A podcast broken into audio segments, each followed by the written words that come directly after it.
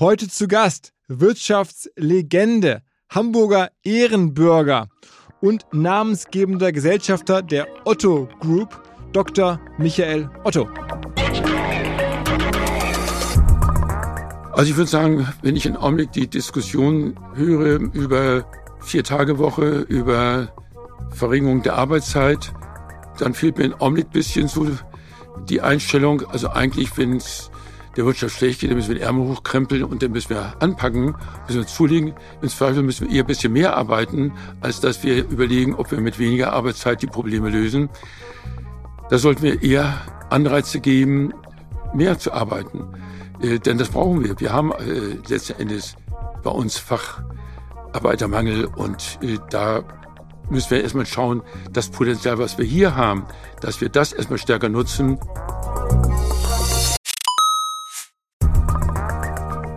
Es folgt ein kurzer Hinweis für alle OMR-Festivalbesucher, insbesondere die, die im B2B- oder Industriekosmos aktiv sind. Wie ihr alle Podcast-StammhörerInnen wissen, nutzen wir bei OMR schon seit längerem SalesViewer und weisen ja auch gerne hier darauf hin.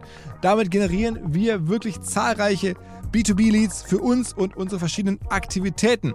Wer bislang SalesViewer noch nicht genauer selber unter die Lupe nehmen konnte, der kann das jetzt demnächst nämlich auf dem Festival tun. Und zwar gibt es dort einen Gemeinschaftsstand von SalesViewer mit OMR Reviews, wo unter anderem auch der neue OMR Viewer präsentiert wird. Ein Tool für unsere Kunden von OMR Reviews. Das Ganze findet statt in der Halle A1 am Stand C11 und noch mehr SalesViewer am zweiten Eventtag spricht der Gründer von SalesViewer, der Benny, auf der Blue Stage über spannende B2B Best Practices. Also da kann man auch nochmal SalesViewer kennenlernen. Ansonsten natürlich alle Infos im Netz oder in Halle A1 am Stand C11.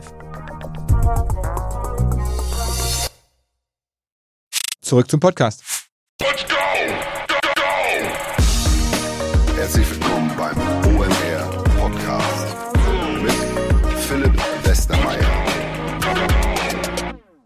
Alleine von der Lebensleistung des Gastes betrachtet ist es sicherlich eine der ganz großen Folgen dieses Podcasts in einer Reihe mit der Reinhold Wirth-Folge, vielleicht mit der Dirk Grossmann-Folge. Ich hatte vor einiger Zeit mal eine Erich Sixt-Folge gemacht, die noch nicht ausgestrahlt ist. Das sind sicherlich so die deutschen Wirtschaftslegenden, zu denen auch Michael Otto zählt als er die Firma von seinem Vater übernahm, reden wir ungefähr von einer Milliarde Umsatz. Mittlerweile sind es über 16 Milliarden Umsatz, die er entwickelt hat über Jahrzehnte hinweg. Ein ganzes Imperium geschaffen, natürlich auch wahnsinnig viel deutsche Geschichte verfolgt, hat eine Meinung zu ganz vielen Ereignissen ähm, der Weltgeschichte, der Wirtschaftswelt. Und viel mehr Vorrede braucht es auch eigentlich gar nicht, außer vielleicht noch die Erwähnung, dass er bei uns im Büro war in Hamburg, in unserem Podcast-Studio, wir das Ganze auch auf YouTube veröffentlichen können und das natürlich eine Wahnsinnsgeschichte ist von einem Flüchtlingskind, das er war, bis zu der Person mit all den zahllosen Ehrungen und wirtschaftlichen Erfolgen, die er heute ist. Wobei noch eine Sache ist vielleicht wichtig, und zwar habe ich das Gespräch mit Michael Otto geführt, bevor die 2024er Zahlen der Otto Group öffentlich wurden. Das heißt, ich wusste nicht so ganz genau, dass es durchaus einen Rückgang im E-Commerce-Geschäft äh, geben würde und dass das Jahr, glaube ich, nicht optimal gelaufen ist. Das weiß man jetzt, das wusste ich damals noch nicht, aber wir haben es implizit, glaube ich, im Gespräch schon ein bisschen raushören können. Ähm, das nur am Rande für alle, die sich fragen, warum ich da nicht näher nachgefragt habe. In dem Sinne direkt rein ins große Otto-Update mit Dr. Michael Otto persönlich. Auf geht's! Hallo, Herr Otto. Hallo, grüße Sie. Danke fürs, danke fürs Rumkommen, kann ich ja fast sagen. Ist ja in Hamburg von Tür zu Tür ist ja nicht weit eigentlich. Ja, das ist richtig, genau. Nein, freue mich hier zu sein. ähm, fangen wir ganz vorne an. Also die Otto-Geschichte ähm, ist jetzt ja sozusagen bei Ihnen, hat die ja nicht angefangen, sondern die fing eigentlich an mit Ihrem Vater. Ne? Der hat Otto gegründet, also Sie waren zweite Generation und haben die Firma aber sehr früh übernommen ähm, und vor allen Dingen erlebt, so noch als ganz kleiner Junge schon mit aufgewachsen. Ne? Das ist vollkommen richtig. Wir sind ja als Flüchtlinge von Westpreußen dann über Bad Segeberg nach Hamburg gekommen. Ja, damals war nicht gerade eine, eine Begeisterung, dass die Flüchtlinge kamen. Äh, und von der Seite wurden wir erstmal zwangseinquartiert. Und das war natürlich für den Besitzer der Villa, wo drei Flüchtlingsfamilien einquartiert wurden, natürlich auch kein Glücksmoment, dass er dann natürlich seine Wut auch teilweise an uns Kindern ausgelassen hat. Das fanden wir natürlich überhaupt nicht gut. Heute verstehe ich, dass der natürlich auch nervlich unwahrscheinlich gereizt war, wenn da verschiedene Flüchtlingsfamilien einquartiert werden. Also Willkommenskultur war damals nicht da, aber wir sind dann umgezogen in eine Zwei-Zimmer-Wohnung. Meine Eltern, meine Schwester und ich. Und das war in Hamburg-Schnelsen und haben dort vier Jahre gewohnt. Und da hatten wir eine sehr nette Vermieterin. Und die hat also wirklich uns Freude gemacht. Aber wie gesagt, es war eine Zwei-Zimmer-Wohnung ohne Bad. Gewaschen wurde aus der Waschschüssel und äh, das Plumpsklo war über den Hof. Und stimmt die Legende aus der damaligen Zeit, dass ähm, ihr Vater damals ja noch Schuhe gemacht hat? Das war ja noch gar keine Versandhandelszeit, das war halt ein Schuhhandel oder eine Schuhproduktion. Und dass dann da so Lederreste damals übrig blieben. Und dann habe ich in der Dokumentation über, über sie gesehen, dann waren sie ein kleiner Junge und haben sie Lederreste eingesammelt und dann irgendwie als, weiß ich nicht, fünf-, sechsjähriger äh, dann zum Schuster gebracht und nochmal sozusagen das, den Abfall vermeintlich verkauft. Das ist genau richtig, denn mein Vater fing mit einer Schuhfabrik an, die er gegründet hatte. Denn in Westpreußen, äh, in Kulm, wo ich geboren wurde, hatte er ein Schuhgeschäft. Also von der Seite hatte er zumindest mit Schuhen zu tun gehabt. Äh, produzieren, das war neu für ihn, aber damit fing er zumindest an. Schuhe brauchte jeder nach dem Krieg. Und das ist richtig, die Lederabfälle, die habe ich dann als Fünfjähriger immer durchgewühlt und wenn ich festgestellt, dass ein größeres Stück dabei war, dann habe ich, bevor das Ganze entsorgt wurde, es genommen und bin zum Schuster gegangen. Und das weiß ich noch wie heute, habe es für 50 Pfennig dann verkauft. Und wenn er mir nicht 50 Pfennig zahlen wollte, bin ich zum nächsten Schuster gegangen. Das war also mein Preis und da habe ich mein erstes Taschengeld verdient. Und äh, Ihr Vater hat dann erkannt, okay, der Junge hat auch ein Kaufmannsgehen oder ist so kaufmannstalentiert, offensichtlich äh, schon in frühen Jahren. Also ich habe dann später auch ge gejobbt, äh, mitgeholfen im Lager äh, während der Schulzeit beziehungsweise am Nachmittag äh, von der Schulzeit, so dass ich also eigentlich aufgewachsen bin. Dann äh, hinterher gerade auch mit dem Versandunternehmen, wie gesagt, die Schuhfabrik wurde dann ja äh, 48 äh, geschlossen, weil mein Vater sah, dass da eigentlich für die Zukunft, nachdem die Pirmasenser Gegend, wo traditionell die Schuhfabrikation war und dort die professionellen Schuhfabriken wieder aufmachten, dass er da keine Chance hatte. Und deswegen hat er die Schuhfabrik dann liquidiert. Und mit dem Geld hat er dann einen Schuhversand gegründet. Das war der Beginn vom Otto-Versand. Und äh, wie gesagt, ich habe die ersten Jahre das natürlich auch voll mitbekommen, begleitet und wie gesagt auch gejobbt dort, sodass ich mit dem Unternehmen aufgewachsen bin. Und dann ja auch relativ früh da in Verantwortung gegangen sind. Ne? Das war so in ihren 20ern, ne? Äh, das ist richtig. Ich bin äh, schon während des Studiums dann in den Beirat, so hieß damals der Aufsichtsrat vom Otto-Versand, nannte man also Beirat, schon in den Beirat hineingekommen und habe dann, äh, nachdem ich in München Banklehre, Studium mich selbstständig gemacht hat, dann nach Hamburg gekommen bin, dann auch äh, in den Vorstand gekommen. Also wie alt waren Sie denn genau? Also, da war ich 28. 28, also schon für den Vorstand von dem damals schon auch äh, recht großen Unternehmen. Also in den Jahren von dem 5-, 6-jährigen Kind bis zum 28-jährigen, in den 20 Jahren hat Ihr Vater schon eine Firma gebaut gehabt, die hatte damals, als sie reinkamen, ähm, auch schon einen Milliardenumsatz, ja, glaube ich. Ne? absolut richtig. Mhm. Und heute sind letztes Geschäftsjahr, was man sehen kann, 16 Milliarden. Also die Reise, die Sie begleitet haben, sind nochmal die Versechzehnfachung dessen. Ne? Ja, das ist richtig. Und das sogar in Euro. Also von der Seite äh, wäre es sogar eine 32-Verfachung. Genau, genau, genau. Also äh, Wahnsinnsleistung offensichtlich. Ähm, und das erste Ressort, das Sie da gemacht haben, was war das also im, im Vorstand? Oder? Das war Einkaufstextil. Und ich habe, war da für den Modebereich zuständig, für den Textilbereich. Und das war natürlich äh, einmal eine spannende Aufgabe, weil ich mich da natürlich einfach in die Materie dann auch eingearbeitet habe und vor allen Dingen auch begonnen habe, den Import auszubauen. Das heißt, wir hatten damals schon bereits begonnen, in Hongkong äh, ein Büro zu öffnen und von dort äh, zu importieren. Ähm, und ich habe dann aber schrittweise äh, weitere Büros eröffnet äh, in den Philippinen, in Taiwan, in Südkorea, später dann auch in Brasilien. Das heißt also eine äh, Gruppe aufgebaut von Einkaufsbüros, sodass wir international wirklich die Märkte sondieren konnten und die günstigsten Märkte, die günstigsten Produktionsstätten auch für uns dann aufbauen konnten. Aber die Absatzmärkte waren dann im Wesentlichen Deutschland und Europa oder was waren sie denn?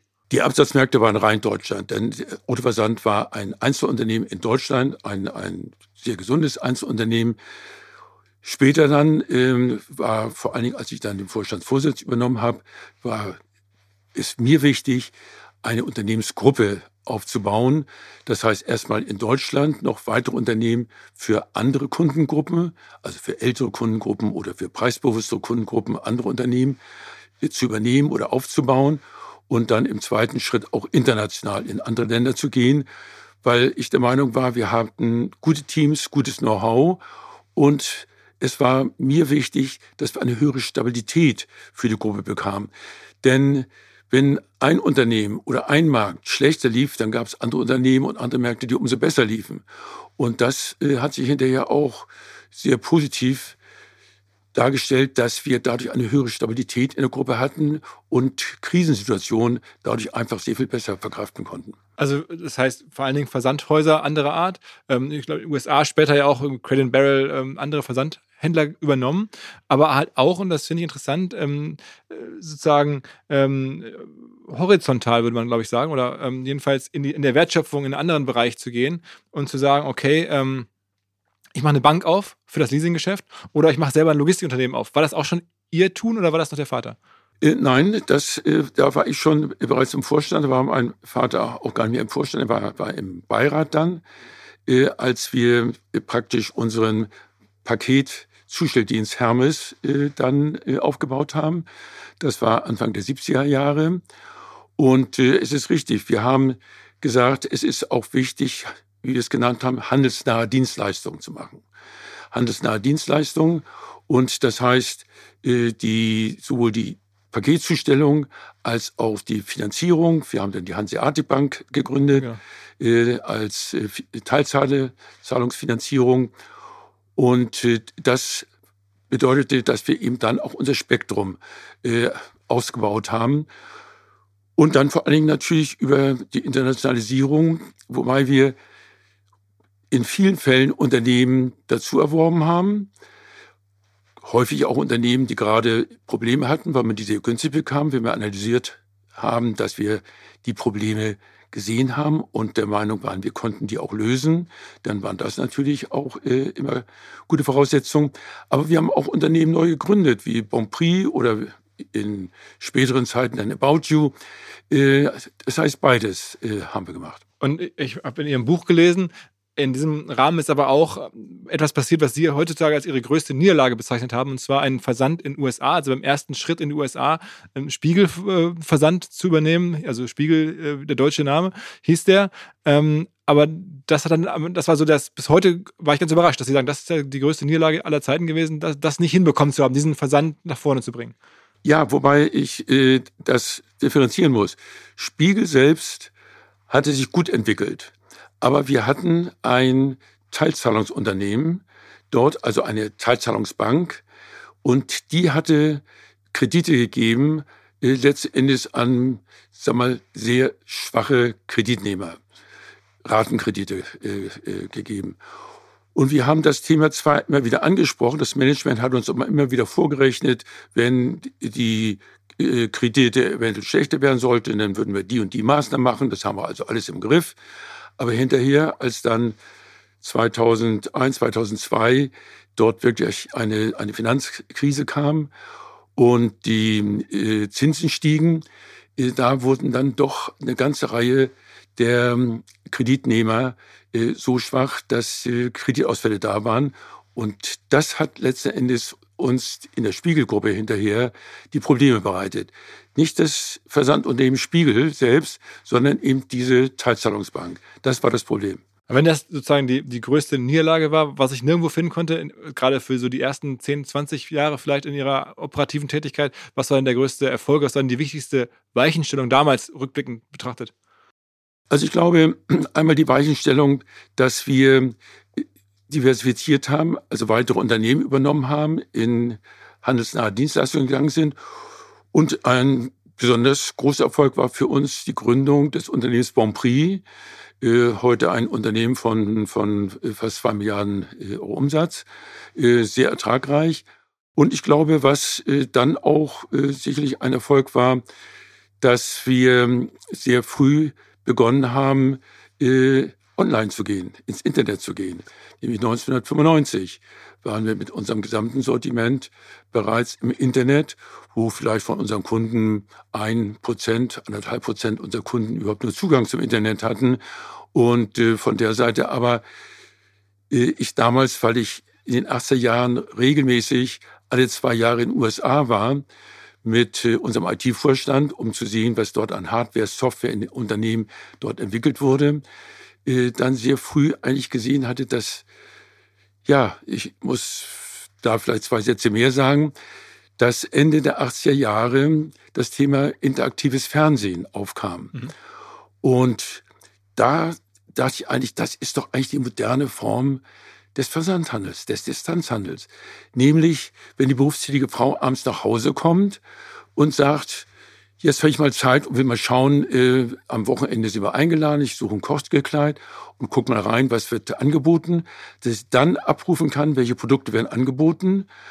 Nicht wie im Home-Shopping damals üblich, wo rund um die Uhr dann Artikel gezeigt wurde, man drei Stunden warten muss, bis ein interessanter Artikel für einen war. Nein, wenn sie Zeit hat, genau das, was sie suchte, anschauen. Wenn es ihr gefiel, auf Knopfdruck dann Bestellung auslösen und den Artikel dann nächsten Tag geliefert bekommen. Das war beim interaktiven Fernsehen möglich. Und das äh, war zumindest hatten zwei, drei äh, Unternehmen, Software- und Hardwareunternehmen begonnen. Und da habe ich gesagt, Mensch, das ist interessant. Da sollten wir sofort testen. Das haben wir dann Anfang der 90er Jahre in Orlando getestet. Und zwar mit Time Warner zusammen. Die waren auch interessiert an dem Thema Video on Demand. Das heißt, dass man im Filme nicht abwarten muss, bis sie im Kino sind oder im Fernsehen sind, sondern auf Abruf die Filme sehen konnten. Da waren die daran interessiert. Ich meine, heute lächeln wir alle drüber, wenn wir äh, sehen, was da über Netflix und was über die ganzen Dienste da angeboten wird. Aber das war damals eben auch innovativ. Und da haben wir die ersten Erfahrungen gesammelt. Und es war relativ aufwendig. Wir mussten jeden Haushalt verkabeln, denn wir brauchen das Rückkabel für die. Interaktivität. Und als dann das Internet für die Zivilgesellschaft zugänglich wurde, zuerst war es ja nur für Wissenschaft und Militär, da haben wir dann sofort gestoppt, äh, unseren äh, Orlando-Test, und haben gesagt, jetzt gehen wir ins Internet und das ist die kostengünstige Form, äh, die wir dann online-mäßig für den Distanzhandel aufbauen können. Und das hat uns dann die Zeit gegeben, dass wir praktisch ein traditionelles Unternehmen zu einem digitalen Unternehmen oder zu einem digitalen Konzern entwickeln konnten. Denn das ist nicht in zwei, drei Jahren gemacht. Das ist, braucht man 10, 20 Jahre. Und die Wettbewerber, die glaubten, das kann man erstmal abwarten, wie es geht, das ist, kann man hinterher in ein, zwei Jahren machen. Gut, die gibt es heute nicht mehr. Die haben sie alle übernommen dann? Dann haben wir die Marken übernommen. Ja. ja, also ich meine, das ist ja Quelle und, und äh, Heine oder verschiedene Neckermann, und Neckermann. So die haben ja irgendwann alle aufgekauft. Und ist der Grund, warum sie die quasi alle, es waren ja lange Jahre auch die Rivalen in Deutschland, war ja das ist richtig, ja. großer Wettbewerb, warum die alle am Ende ähm, gescheitert sind und sozusagen sie die übernehmen konnten, weil das Internet irgendwie nicht Also das haben? war sicherlich bei Quelle und Neckermann äh, ein, ein äh, wichtiges Thema. Ähm, was auch entscheidend äh, war. Äh, während andere Unternehmen wie Heine, die hatten wir schon sehr viel früher übernommen, äh, noch als der Katalogversand noch wirklich in der Blüte war, die kamen aus anderen Gründen in Probleme. Aber war denn der ähm, Versandhandel eigentlich auch in den, in den 70er, 80er, 90er Jahren ähm, von der Marge her ein ähnliches Geschäft wie heute? War das auch schon so umkämpft und war das genauso, sagen wir mal, äh, im Vergleich jetzt niedrigmargig, ähm, wie wir das heute kennen? Also der Versandhandel war immer eine starke Konkurrenz. Also ich meine, ich erinnere, wenn die neuen Kataloge herauskamen, also als erstes habe ich immer sofort gewartet, wann, wann sind die Konkurrenzkataloge da und habe mir die angeschaut, wie liegen wir im Vergleich. Äh, das war schon immer ein harter Wettbewerb und es sind natürlich im Laufe der Jahre auch viele Versandhandelsunternehmen äh, in den Jahrzehnten, also in den 70er, 60er, 70er, 80er Jahre insolvent geworden. Also das war auch damals schon. Also wir reden immer so von drei, vier Prozent Marge damals schon oder hatte man damals größere Margen? Das hängt davon ab. Äh, natürlich war im, im, im Modebereich und wir hatten, sagen wir, insofern den Vorteil, dass wir einen großen Schwerpunkt im Modebereich hatten. Während, sagen wir mal, Neckermann Quelle, die damals unsere stärksten äh, Konkurrenten, die waren äh, stärker im, im sogenannten Hardware-Bereich, also bei äh, Großelektrogeräte, Unterhaltungselektronik, äh, die dann natürlich sehr margenschwach sind. Also da waren wir natürlich im Modebereich äh, von Marge etwas besser dran. Und ähm, also deswegen sind unterschiedlich, je nachdem, welche Sortimentstrukturen man hat. Ist ja, wenn man auf heute auf Otto schaut, ich wollte, das wollte ich nämlich ohnehin fragen, hat man das Gefühl, das Sortiment hat sich doch durchaus verändert. Also die Produkte, die die früheren Cash-Cows waren, also Mode, ähm, versus heute. Ich habe das Gefühl, heute ist Otto vor allen Dingen auch für nicht, Waschmaschinen und, und, Kühlschränke und, und solche Sachen äh, stark und, und Mode vergleichsweise im Vergleich zu früher weniger. Das ist richtig. Bei uns ist besondere, eine besondere Stärke ist vor allem der Möbelbereich, Möbeleinrichtung. Da sind wir auch führend, da sind wir auch, auch, auch stärker als, als, als Amazon. Ähm, und dann natürlich, äh, haben Sie vollkommen recht, Unterhaltungselektronik, ähm, Computer, Handys, aber auch äh, dann die äh, Großgeräte, Elektrogroßgeräte. Das ist ein weiterer Schwerpunkt. Da haben Sie vollkommen recht. Insofern haben wir dort den Schwerpunkt ausgebaut äh, und die sind im Vergleich zum Modebereich dadurch eben sehr viel präsenter und stärker geworden. Ich meine, heute, glaube ich, kann man ja offen sagen, der stärkste Wettbewerber ist wahrscheinlich Amazon, oder? Absolut. Und Absolut. wann war Ihre erste Begegnung mit Amazon oder wie traten die für Sie auf die Landschaft? Also ich, ich muss sagen, ich hatte Jeff Bezos kennengelernt. Das war auch so äh, ja, muss so Jahr 2000 oder so gewesen sein, wo er unbedingte Finanzierungsnotwendigkeit ähm, äh, hatte und er suchte Investoren. Und ähm, ich habe ihn dann in New York getroffen, wo er äh, sagte, er braucht also unbedingt ähm, 100 Millionen äh, Investment weil er ja die ersten Jahre ja Riesenverluste gemacht hat. Zwar sehr viel reingesteckt in den Aufbau, aber Riesenverluste gemacht hat. Und ähm, ich habe dann ähm, damals dann überlegt und habe gedacht, also rein mit, mit Büchern, CDs und DVDs und das dann ähm, praktisch gebührenfrei zuzustellen, da ist keine Chance, da jemals in die Gewinne zu kommen und habe gesagt, nein, also äh, bin dann doch nicht interessiert. ähm, und er hat auch damit nie Geld verdient, aber er hat ihm natürlich sein Geschäftsmodell geändert. Er hat nicht nur andere Produkte aufgenommen, sondern er hat vor allen Dingen als Plattform hinterher dann natürlich äh, andere äh, Anbieter, Einzelhändler, Wagenproduzenten aufgenommen. Und über die Kommission, die er bekommen hat, die Provision, äh, da hat er dann zumindest äh, gute Einnahmen gehabt. Aber selbst in dem Geschäft hat er kaum Geld verdient, sondern dann später eigentlich äh, erst, als er in Retail Media äh, begonnen hat. Also und Werbe, Werbemarketing zu machen. Ganz im Werbebereich und im Cloud. Ja. Also die, ganz, ganz große Erträge macht er heute im Cloud-Bereich. Das ja. ist also sein Haupt. Gut, das konnte man damals nicht äh, absehen, dass er praktisch zweimal sein Geschäftsmodell ändert. Denn wie gesagt, mit dem ursprünglichen Geschäftsmodell verdient er bis heute äh, kein Geld. Ähm, gut, es kam damals, äh, in der Zeit ein Jahr später, äh, traf ich drei junge Unternehmensgründer, äh, die im Spielwarenbereich eine tolle ähm, äh, Homepage aufgebaut hatten und die nannten sich eToys. Die hatten also Spielwaren, ähm, Kinderbekleidung und äh, haben angeboten, da konnte man sagen, mein Kind ist sieben Jahre alt und macht Kindergeburtstag mit vier anderen. Da wurde genau Vorschläge gemacht, was man kaufen kann und was man spielen kann und so. Toll. Die fragten auch, die brauchten damals auch, die brauchten 60 äh, Millionen äh, Dollar. Und äh, aber ich war da auch am Schwanken und habe äh, dann äh, doch gesagt, auch nein. Gut, die fanden keine weiteren Investoren und sind insolvent gegangen. Das heißt, die sind verschwunden vom Markt. Aber man konnte ja nicht erkennen, dass der Jeff Bezos, den sie damals trafen, dass der eine andere Aura hatte, dass der eine andere äh, Dynamik hatte, Cleverness hatte als die anderen? Äh, das konnte man nicht sehen. Nein, nein, er äh, brauchte dort damals wirklich dringend ähm, Geld und hat aber andere Investoren gefunden. Also von der sie bei allem können. Und er hat, sicherlich ist er genial, hat er natürlich auch sehr viel Glück gehabt dass er Investoren gefunden hat, um erstmal einige Milliarden Verlust machen zu können, bevor er dann mal in die, in die Gewinne kam. Und wie gesagt, diese drei jungen Startup-Gründer von eToys, die hatten das Quäntchen Glück nicht, dass die Investoren, denn wenn die Investoren gefunden haben, ich bin überzeugt, werden die heute weltweit der größte Spielwarenanbieter. Äh, aber wie gesagt, es gehört auch immer ein bisschen Glück dazu. Und wie ist denn sozusagen die, der weitere Blick auf Amazon? Ich habe mich immer gefragt, ob Sie ähm, das im Nachhinein bereuen, also da nicht investiert zu haben? Offensichtlich ja, wahrscheinlich hätte man es im Nachhinein gemacht. Im Nachhinein war es mir immer alles besser, ja, ganz ja. klar. Aber ich, wie gesagt, ich bereue es nicht, denn aus der damaligen Sicht äh, habe ich so entschieden. Was, was hätte man bekommen für die 100 Millionen? Wie viel Prozent an der Firma? Ich äh, kann es gar nicht sagen.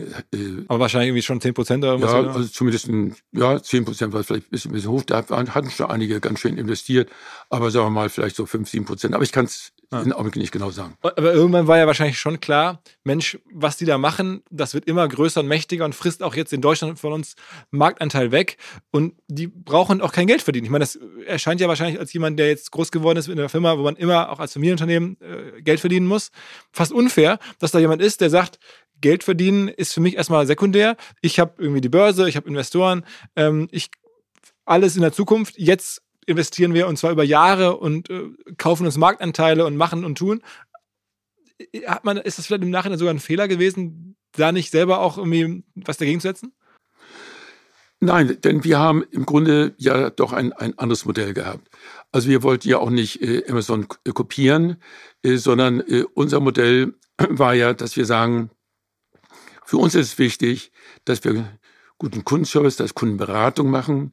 Wir haben es bis heute, dass wir auch telefonische äh, Kundenberatung hat, wenn irgendeiner Produkte kauft in Produktbereichen und dort äh, kann man viele Informationen zwar im Internet bekommen, aber wenn Sie, sagen wir mal, jetzt einen Verstärker äh, kaufen und sagen, äh, ja, kann ich da noch meine alten äh, DVD-Player dort mit ankoppeln oder muss ich äh, da auch neue Geräte kaufen, solche äh, Fragen bekommen Sie normalerweise nicht beantwortet über irgendeinen Text im Internet.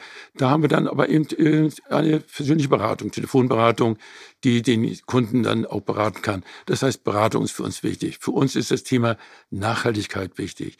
Das heißt, dass wir Umweltstandards, Sozialstandards sind für uns wichtig. Ähm, auch die Unternehmen, die wir bei uns auf die Plattform nehmen, müssen bei uns einen, Code of Conduct äh, unter, unterschreiben, wo sie eben auch bestimmte Standards einhalten. Also das heißt, das ist der Weg, den wir gehen wollen. Uns kommt es nicht darauf an, da nun, weiß ich, weltweit der Größte zu sein, sondern wir wollen eine gute Entwicklung, kundenfreundlich, aber auch mit Rücksicht auf Umwelt, auf Sozialstandards. Und äh, da wollen wir eine Entwicklung haben. Das ist eigentlich unser Konzept. Und so, ich meine, die Zahlen sind ja trotzdem ungeheuerlich. Aber wenn man sich anschaut, also Otto macht jetzt ähm, 16 Milliarden Umsatz, haben wir äh, gerade drüber gesprochen im letzten Jahr. Ich habe mal rausgesucht, um das mal zu in Relation zu setzen. Amazon macht jetzt 580 ähm, Milliarden Umsatz. Also das ist ja schon erheblich mehr. Ähm, da denkt man nicht, Mist, da hätten wir auch eine Seite aus deren äh, Playbook nehmen müssen und, und hätten irgendwie vielleicht ein paar Sachen, die die machen, hätten wir auch machen müssen. Oder also äh, ich, ich schätze das sehr, dass sie das so sagen. Sie haben einfach andere auch Standards, aber gleichzeitig, wenn man sich die, die nackten Zahlen anguckt, denkt man sich Wahnsinn, wie die diesen Markt aufgerollt haben, die Amerikaner. Also es ist in der Tat gewaltig, was sie natürlich weltweit aufgerollt haben. Wie gesagt, wobei hier natürlich auch Dienstleistungen, alles Mögliche drin ja. sind in den Zahlen, äh, ganz klar. Und ähm, äh, für uns, wie gesagt, äh, geht es aber, dass wir, sagen wir mal, Standards haben, mit denen wir zufrieden sind und wo ich auch, äh, sagen wir mal, Freude habe, dran zu arbeiten. Äh, das ist äh, für mich eben ganz wichtig. Ähm, und da geht es mir nicht darum, dass ich möglichst jetzt tausend chinesische Anbieter äh, bei uns auf die Plattform nehme, ganz gleich, was die machen und was sie anbieten und ob die in Deutschland nun vertreten sind oder nicht vertreten sind. das wäre kein Thema für mich. Also von der Seite ist mir lieber, eine Entwicklung zu machen, Schritten, nicht in solchen Dimensionen, aber von einer Zielsetzung äh, und von einem Unternehmenskonzept und Unternehmenskultur, äh, mit der ich eben voll mich identifizieren kann. Ist am Ende Versandhandel in der heutigen Welt äh, wohl ein Winner-Takes-All-Markt oder ist da Platz, also dauerhaft Platz für 20, 30 Anbieter in einem Land? Also es ist zumindest ein Platz für mehrere Anbieter. Also ein Universalanbieter wie Amazon das ist und wie Otto das ist, da würde ich sagen, gibt es natürlich nur eine bestimmte Anzahl, die äh, überhaupt für die Raum wäre. Aber es ist nie so, dass es nur einer ist. Denn auch alle Kundinnen und Kunden wollen Alternativen. Auch alle Einzelhändler, Magenproduzenten, die auf die Plattform gehen, äh, wollen nicht abhängig sein von einer Plattform, wollen also auch Alternativen, also so dass da zumindest äh, zwei, drei Universalanbieter äh, äh, auf jeden Fall im Markt sein können. Dann sind natürlich aber Spezialanbieter, die dann nur Möbel haben oder nur Fashion haben äh, oder nur Sport haben. Äh, da gibt es natürlich dann auch wieder eine große Anzahl von Anbietern, die eben fokussiert sind, ein fokussiertes Angebot haben. Also deswegen von der Gesamtanzahl äh, gibt es natürlich eine große Anzahl, eine große Möglichkeit. Okay. Okay. Bis ähm, zum Anbieter von Musikinstrumenten oder was auch immer. Sie, sie haben gibt ja so viele Nischen und so viele äh, Spezialmöglichkeiten. Und das bleibt auch so in Zukunft. Es wird nicht so sein, dass man sozusagen, weil Amazon auch so clevere Ideen hat mit diesem One-Click-Kauf, ähm, äh, dass man sozusagen mit einem Klick sofort drin ist und immer mehr über den Marktplatz da reinziehen, dass auch am Ende vielleicht das das eine System doch sein könnte? Nein, ich glaube, äh, wie gesagt, wenn, wenn äh, einer Klavier kaufen will, dann denkt er nicht unbedingt an Amazon äh, sofort, sondern wird dann vielleicht zu einem Spezialanbieter gehen. Also von der Seite werden Spezialanbieter auf jeden Fall auch immer Chancen haben, weil die natürlich viel tieferes Sortiment haben und viel mehr Know-how haben und viel mehr Spezialberatung haben, was ein Universalanbieter gar nicht in dem Umfang, in dieser Dichte machen kann.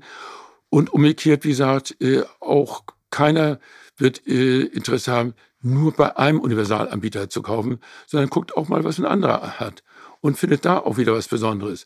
Denn es sind ja nicht äh, äh alles identische Produkte, sondern es sind ja durchaus unterschiedliche Produkte, gerade im Fashion-Bereich, äh, aber auch in, im Möbelbereich, vom Möbeldesign und so weiter gibt es so viele unterschiedliche Produkte, äh, dass man auch immer nach Alternativen schaut.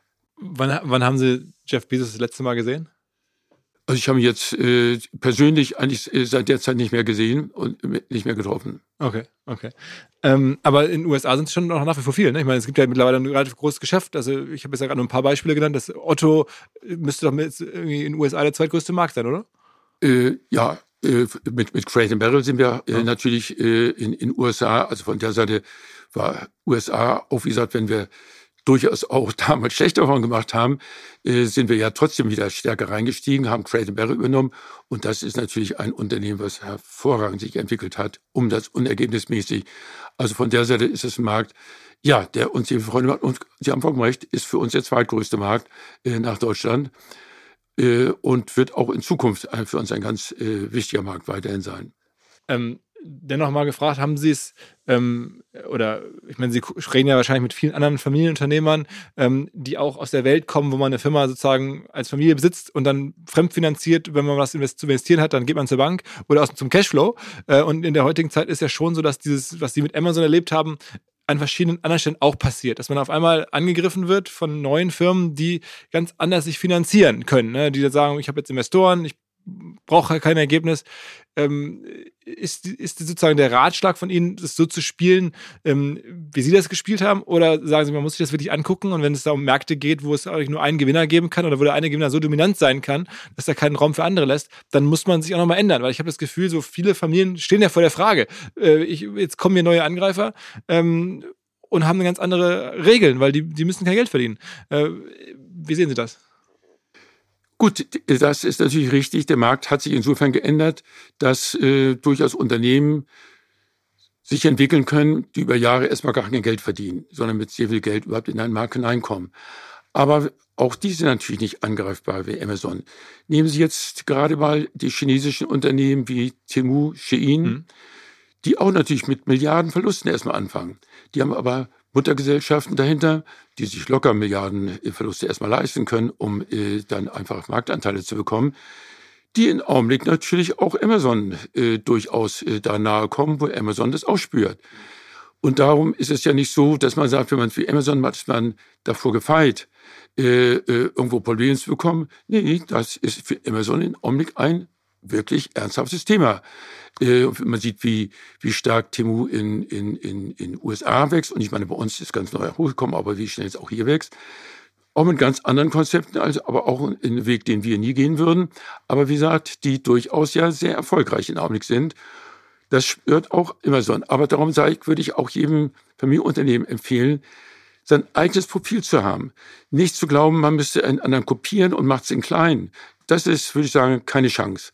Sondern man muss sein eigenes Profil haben und das natürlich permanent weiterentwickeln. Also um Gottes Willen nicht stehen bleiben, sondern immer wieder neue Wege testen, immer schauen, dass man den Kunden noch mehr bietet an guten Service, an interessanten Möglichkeiten. Das ist ganz wichtig. Nicht stehen bleiben. Und das bedeutet heute im digitalen Zeitalter, dass man natürlich hoch agil sein muss. Das heißt, das muss auch die Unternehmenskultur muss agil sein. Ähm, und äh, das ist eben ganz wichtig, dass man auch immer wieder neue Wege geht. Und ich meine, im Augenblick ist natürlich äh, AI, also Künstliche Intelligenz, ist natürlich das Thema, wo wir aber auch der Meinung sind, dass wir da auch ganz vorne mitspielen äh, und da neue Wege gehen. Ähm, das ist, das ist aber wichtig. Aber nicht praktisch kopieren und dann eine kleinere Nummer nur zu sein, sondern sein eigenes Profil und das permanent weiterentwickeln. Die Kolleginnen und Kollegen von Tokenize It, tokenize.it, Tokenize It versuchen, eine neue Plattform aufzubauen, über die Startups Anteile leichter rausgeben können. Sowohl vor allen Dingen an Mitarbeiterinnen und Mitarbeiter als auch an Geldgeber. Egal wer einem Startup hilft und Anteile bekommen soll, das Ganze geht jetzt mit Tokenize It einfacher, digital, schnell, keine Beurkundungspflicht, kein Notar notwendig, egal wer an der Firma beteiligt sein soll. Tokenized macht es möglich, kostet auch erstmal überhaupt gar kein Geld, sondern erst dann, wenn später Anteile gehandelt werden, wenn es dann Transaktionen gibt, dann möchte gerne Tokenized verständlicherweise mitverdienen. Das Ganze ist natürlich rechtssicher, es liegt ein vollständiges, durchdachtes Vertragswerk bereits vor. Wer jetzt also gerade gründet und überlegt, wie kann ich meine Leute beteiligen, der sollte sich Tokenize It im Detail anschauen, vielleicht einfach mal kennenlernen, ein Beratungsgespräch vereinbaren, kostet kein Geld, könnt ihr machen unter Tokenize mit Z, tokenize.it und im Zweifel auch gerne in den Shownotes nachschauen, wie ihr Tokenize It kennenlernen könnt.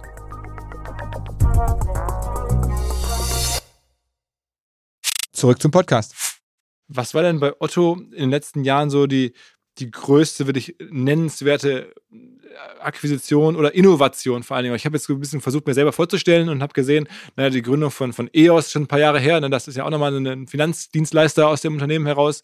Ähm, äh, dann gab es About You sicherlich als, als, als ähm, Firma, die jetzt an, der, an die Börse gegangen ist. Ähm, große Geschichte, der Tarek Müller ist ja oft im Podcast zu Gast, insofern, mhm. das kennen viele. Was war es noch so in den letzten, sagen wir mal, seit Sie aus dem operativen Geschäft raus in den letzten 20 Jahren, was war das vielleicht? Ja, also ich, ich würde schon sagen, äh, dass äh, About You äh, von der Seite natürlich schon ein, eine Erfolgsstory ist. Ein Unternehmen, was wirklich sich sehr spannend, auch sehr eigenständig entwickelt hat. Eben auch nicht MeToo, sondern eben mit den Influencern, die sehr, sehr stark mit ihren eigenen Sortimenten auch drin sind und so also einen ganz eigenen Weg auch eingeschlagen hat. Das ist ja auch immer wieder wichtig, dass man innovativ ganz neue Wege geht. Das würde ich sagen, ist auf jeden Fall eine hochinteressante Entwicklung, die About You Dog genommen hat. Aber wir haben natürlich auch bei uns, was wir dann zusätzlich auch an Service anbieten, was beispielsweise, dass wir heute natürlich auch Kundenberatung über AI natürlich auch machen. Äh, gerade die generative AI, wo wir dann äh, sehr, sehr schnell Informationen natürlich sammeln können äh, wenn der Kunde irgendwelche Fragen zu irgendwelchen Artikeln hat, und zwar spezielle Fragen, dass wir ihm sofort dann auch verbal eine Antwort geben können, wie andere Kunden das bewertet haben und das gesehen haben. Äh, und das sind so Dinge, wo wir natürlich schauen, dass wir möglichst auch ganz vorne damit spielen. Äh, so haben wir beispielsweise jetzt mit ChatGPT haben wir eine eigene Otto Group ChatGPT entwickelt, ähm, die dann natürlich die Möglichkeit bietet, dass wir abgeschirmt äh, nur bei uns im Konzern äh, Zugang zu allen Daten haben, was natürlich für alle Geschäftskommunikation, äh, Präsentation ähm, äh, und, und Diskussion natürlich eine gute Basis ist für die Mitarbeiter und Mitarbeiter, weil sie wissen, sie kriegen A, nur Daten, die geprüft sind, weil sie die Daten von uns bekommen. Sie können von außen natürlich Daten hinzufügen, aber von uns natürlich die eigenen Daten. und es gehen keine Daten nach außen, sodass wir sehr offen dann natürlich auch mit den Daten also umgehen das, das, das Modell wird sozusagen gespeist nur von Otto-Daten. Das ganz, ist sozusagen die, die, die, die und ist dadurch dadurch ein äh, genau und es gehen keine Daten nach außen, sodass man also auch vertrauliche Daten äh, dann intern austauschen kann, äh, ohne dass man äh, Gefahr läuft, dass äh, dann die Daten nach außen gehen und dort missbraucht werden könnten. Ähm, das ist zum Beispiel natürlich eine unwahrscheinliche Unterstützung und Hilfe äh, auch für die äh, Zusammenarbeit äh, im, im Konzern. Ähm, also das sind so die, die Wege, wie wir es dann auch sehr schnell nutzen. Ähm, ich habe das Gefühl gehabt, wir haben über About You gesprochen. About You war ja ein bisschen auch die Antwort, zumindest habe ich das so wahrgenommen, auf die nächsten großen Angreifer nach Amazon, nämlich Zalando. Wie haben Sie denn die Zalando-Phase erlebt? Ja, ich meine, Zalando war ja auch äh, eigentlich, eigentlich eine ganz spannende Entwicklung, die ja erst nur im Schuhbereich begonnen haben. Und da wissen wir, der Schuhbereich ist natürlich ein besonders schwieriger Bereich, äh, wo wir uns auch gesagt haben, also wenn die nur beim Schuhe bleiben, dann werden sie nicht äh, sehr lange das machen können.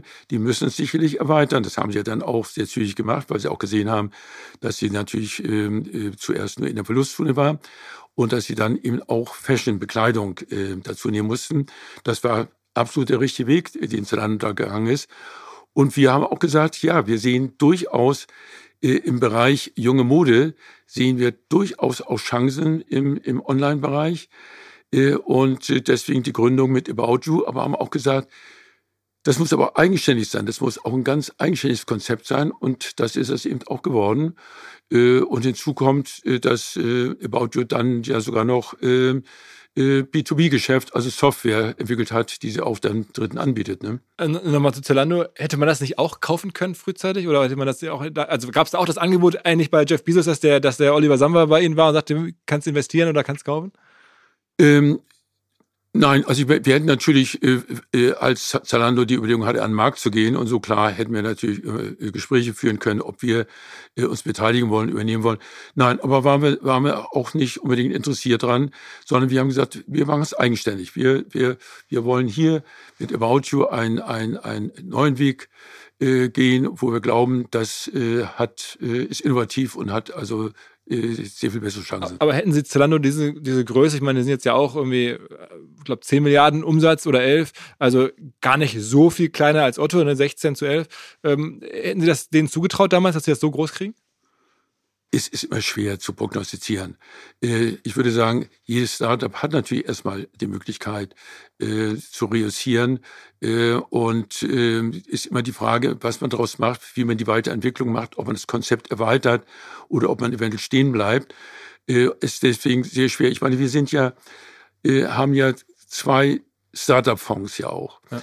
Einmal, damals gegründet haben wir es als E-Ventures, heute heißt Headline wo wir äh, praktisch in Deutschland haben wir äh, da ein Office, wir haben in den USA äh, ein Office in San Francisco, wir haben in Brasilien, wir haben also einer der erfolgreichsten Japan. europäischen Venture-Fonds, genau. kann man sagen. Headline ist schon eine große Nummer. Ganz genau, ist eine große Nummer. Und wir haben äh, einen zweiten Fonds dann gegründet mit Project A, äh, mit Sitz in, in Berlin, äh, der in der Seed-Phase, also in der, in der ganz frühen Phase reingeht, sich auch super entwickelt hat. Und da sind natürlich auch Unternehmen, wo man von äh, sagen kann, bei einigen, na, also man hat gedacht, die können das werden, aber es ist sensationell, wie die sich entwickelt haben. Und andere, wo man äh, vielleicht gedacht hat, Mensch, also da ist eine tolle Zukunft, die haben sich dann gar nicht so stark entwickelt. Also es ist natürlich sehr schwer, äh, das äh, vorher zu sagen, wie sich die Einzelnen entwickeln. Wie kam es eigentlich dazu? Weil bei, bei der Project A-Gründung wollte ich auch noch fragen, da waren Sie ja mit der, also Otto hat ja, glaube ich, die erste, den Fonds erstmals aufgefüllt sozusagen. Genau wie bei, bei E-Ventures auch. Genau, also die Fonds mit eigenem Kapital ausgerüstet, ja. dass das Management-Team, der Florian Heinemann, den man auch so kennt, zum Beispiel Uwe Horstmann, ähm, mhm. die das ja mitgegründet haben, ähm, die haben ja von Ihnen die Chance quasi bekommen, das machen zu dürfen, weil Sie ihnen ihr Geld vertraut haben. Mhm. War das auch so ein bisschen so ein taktischer Schachzug, um die aus dem Zalando-Umfeld rauszunehmen und so ein bisschen auf ihre Seite rüberzuziehen, diese Manager?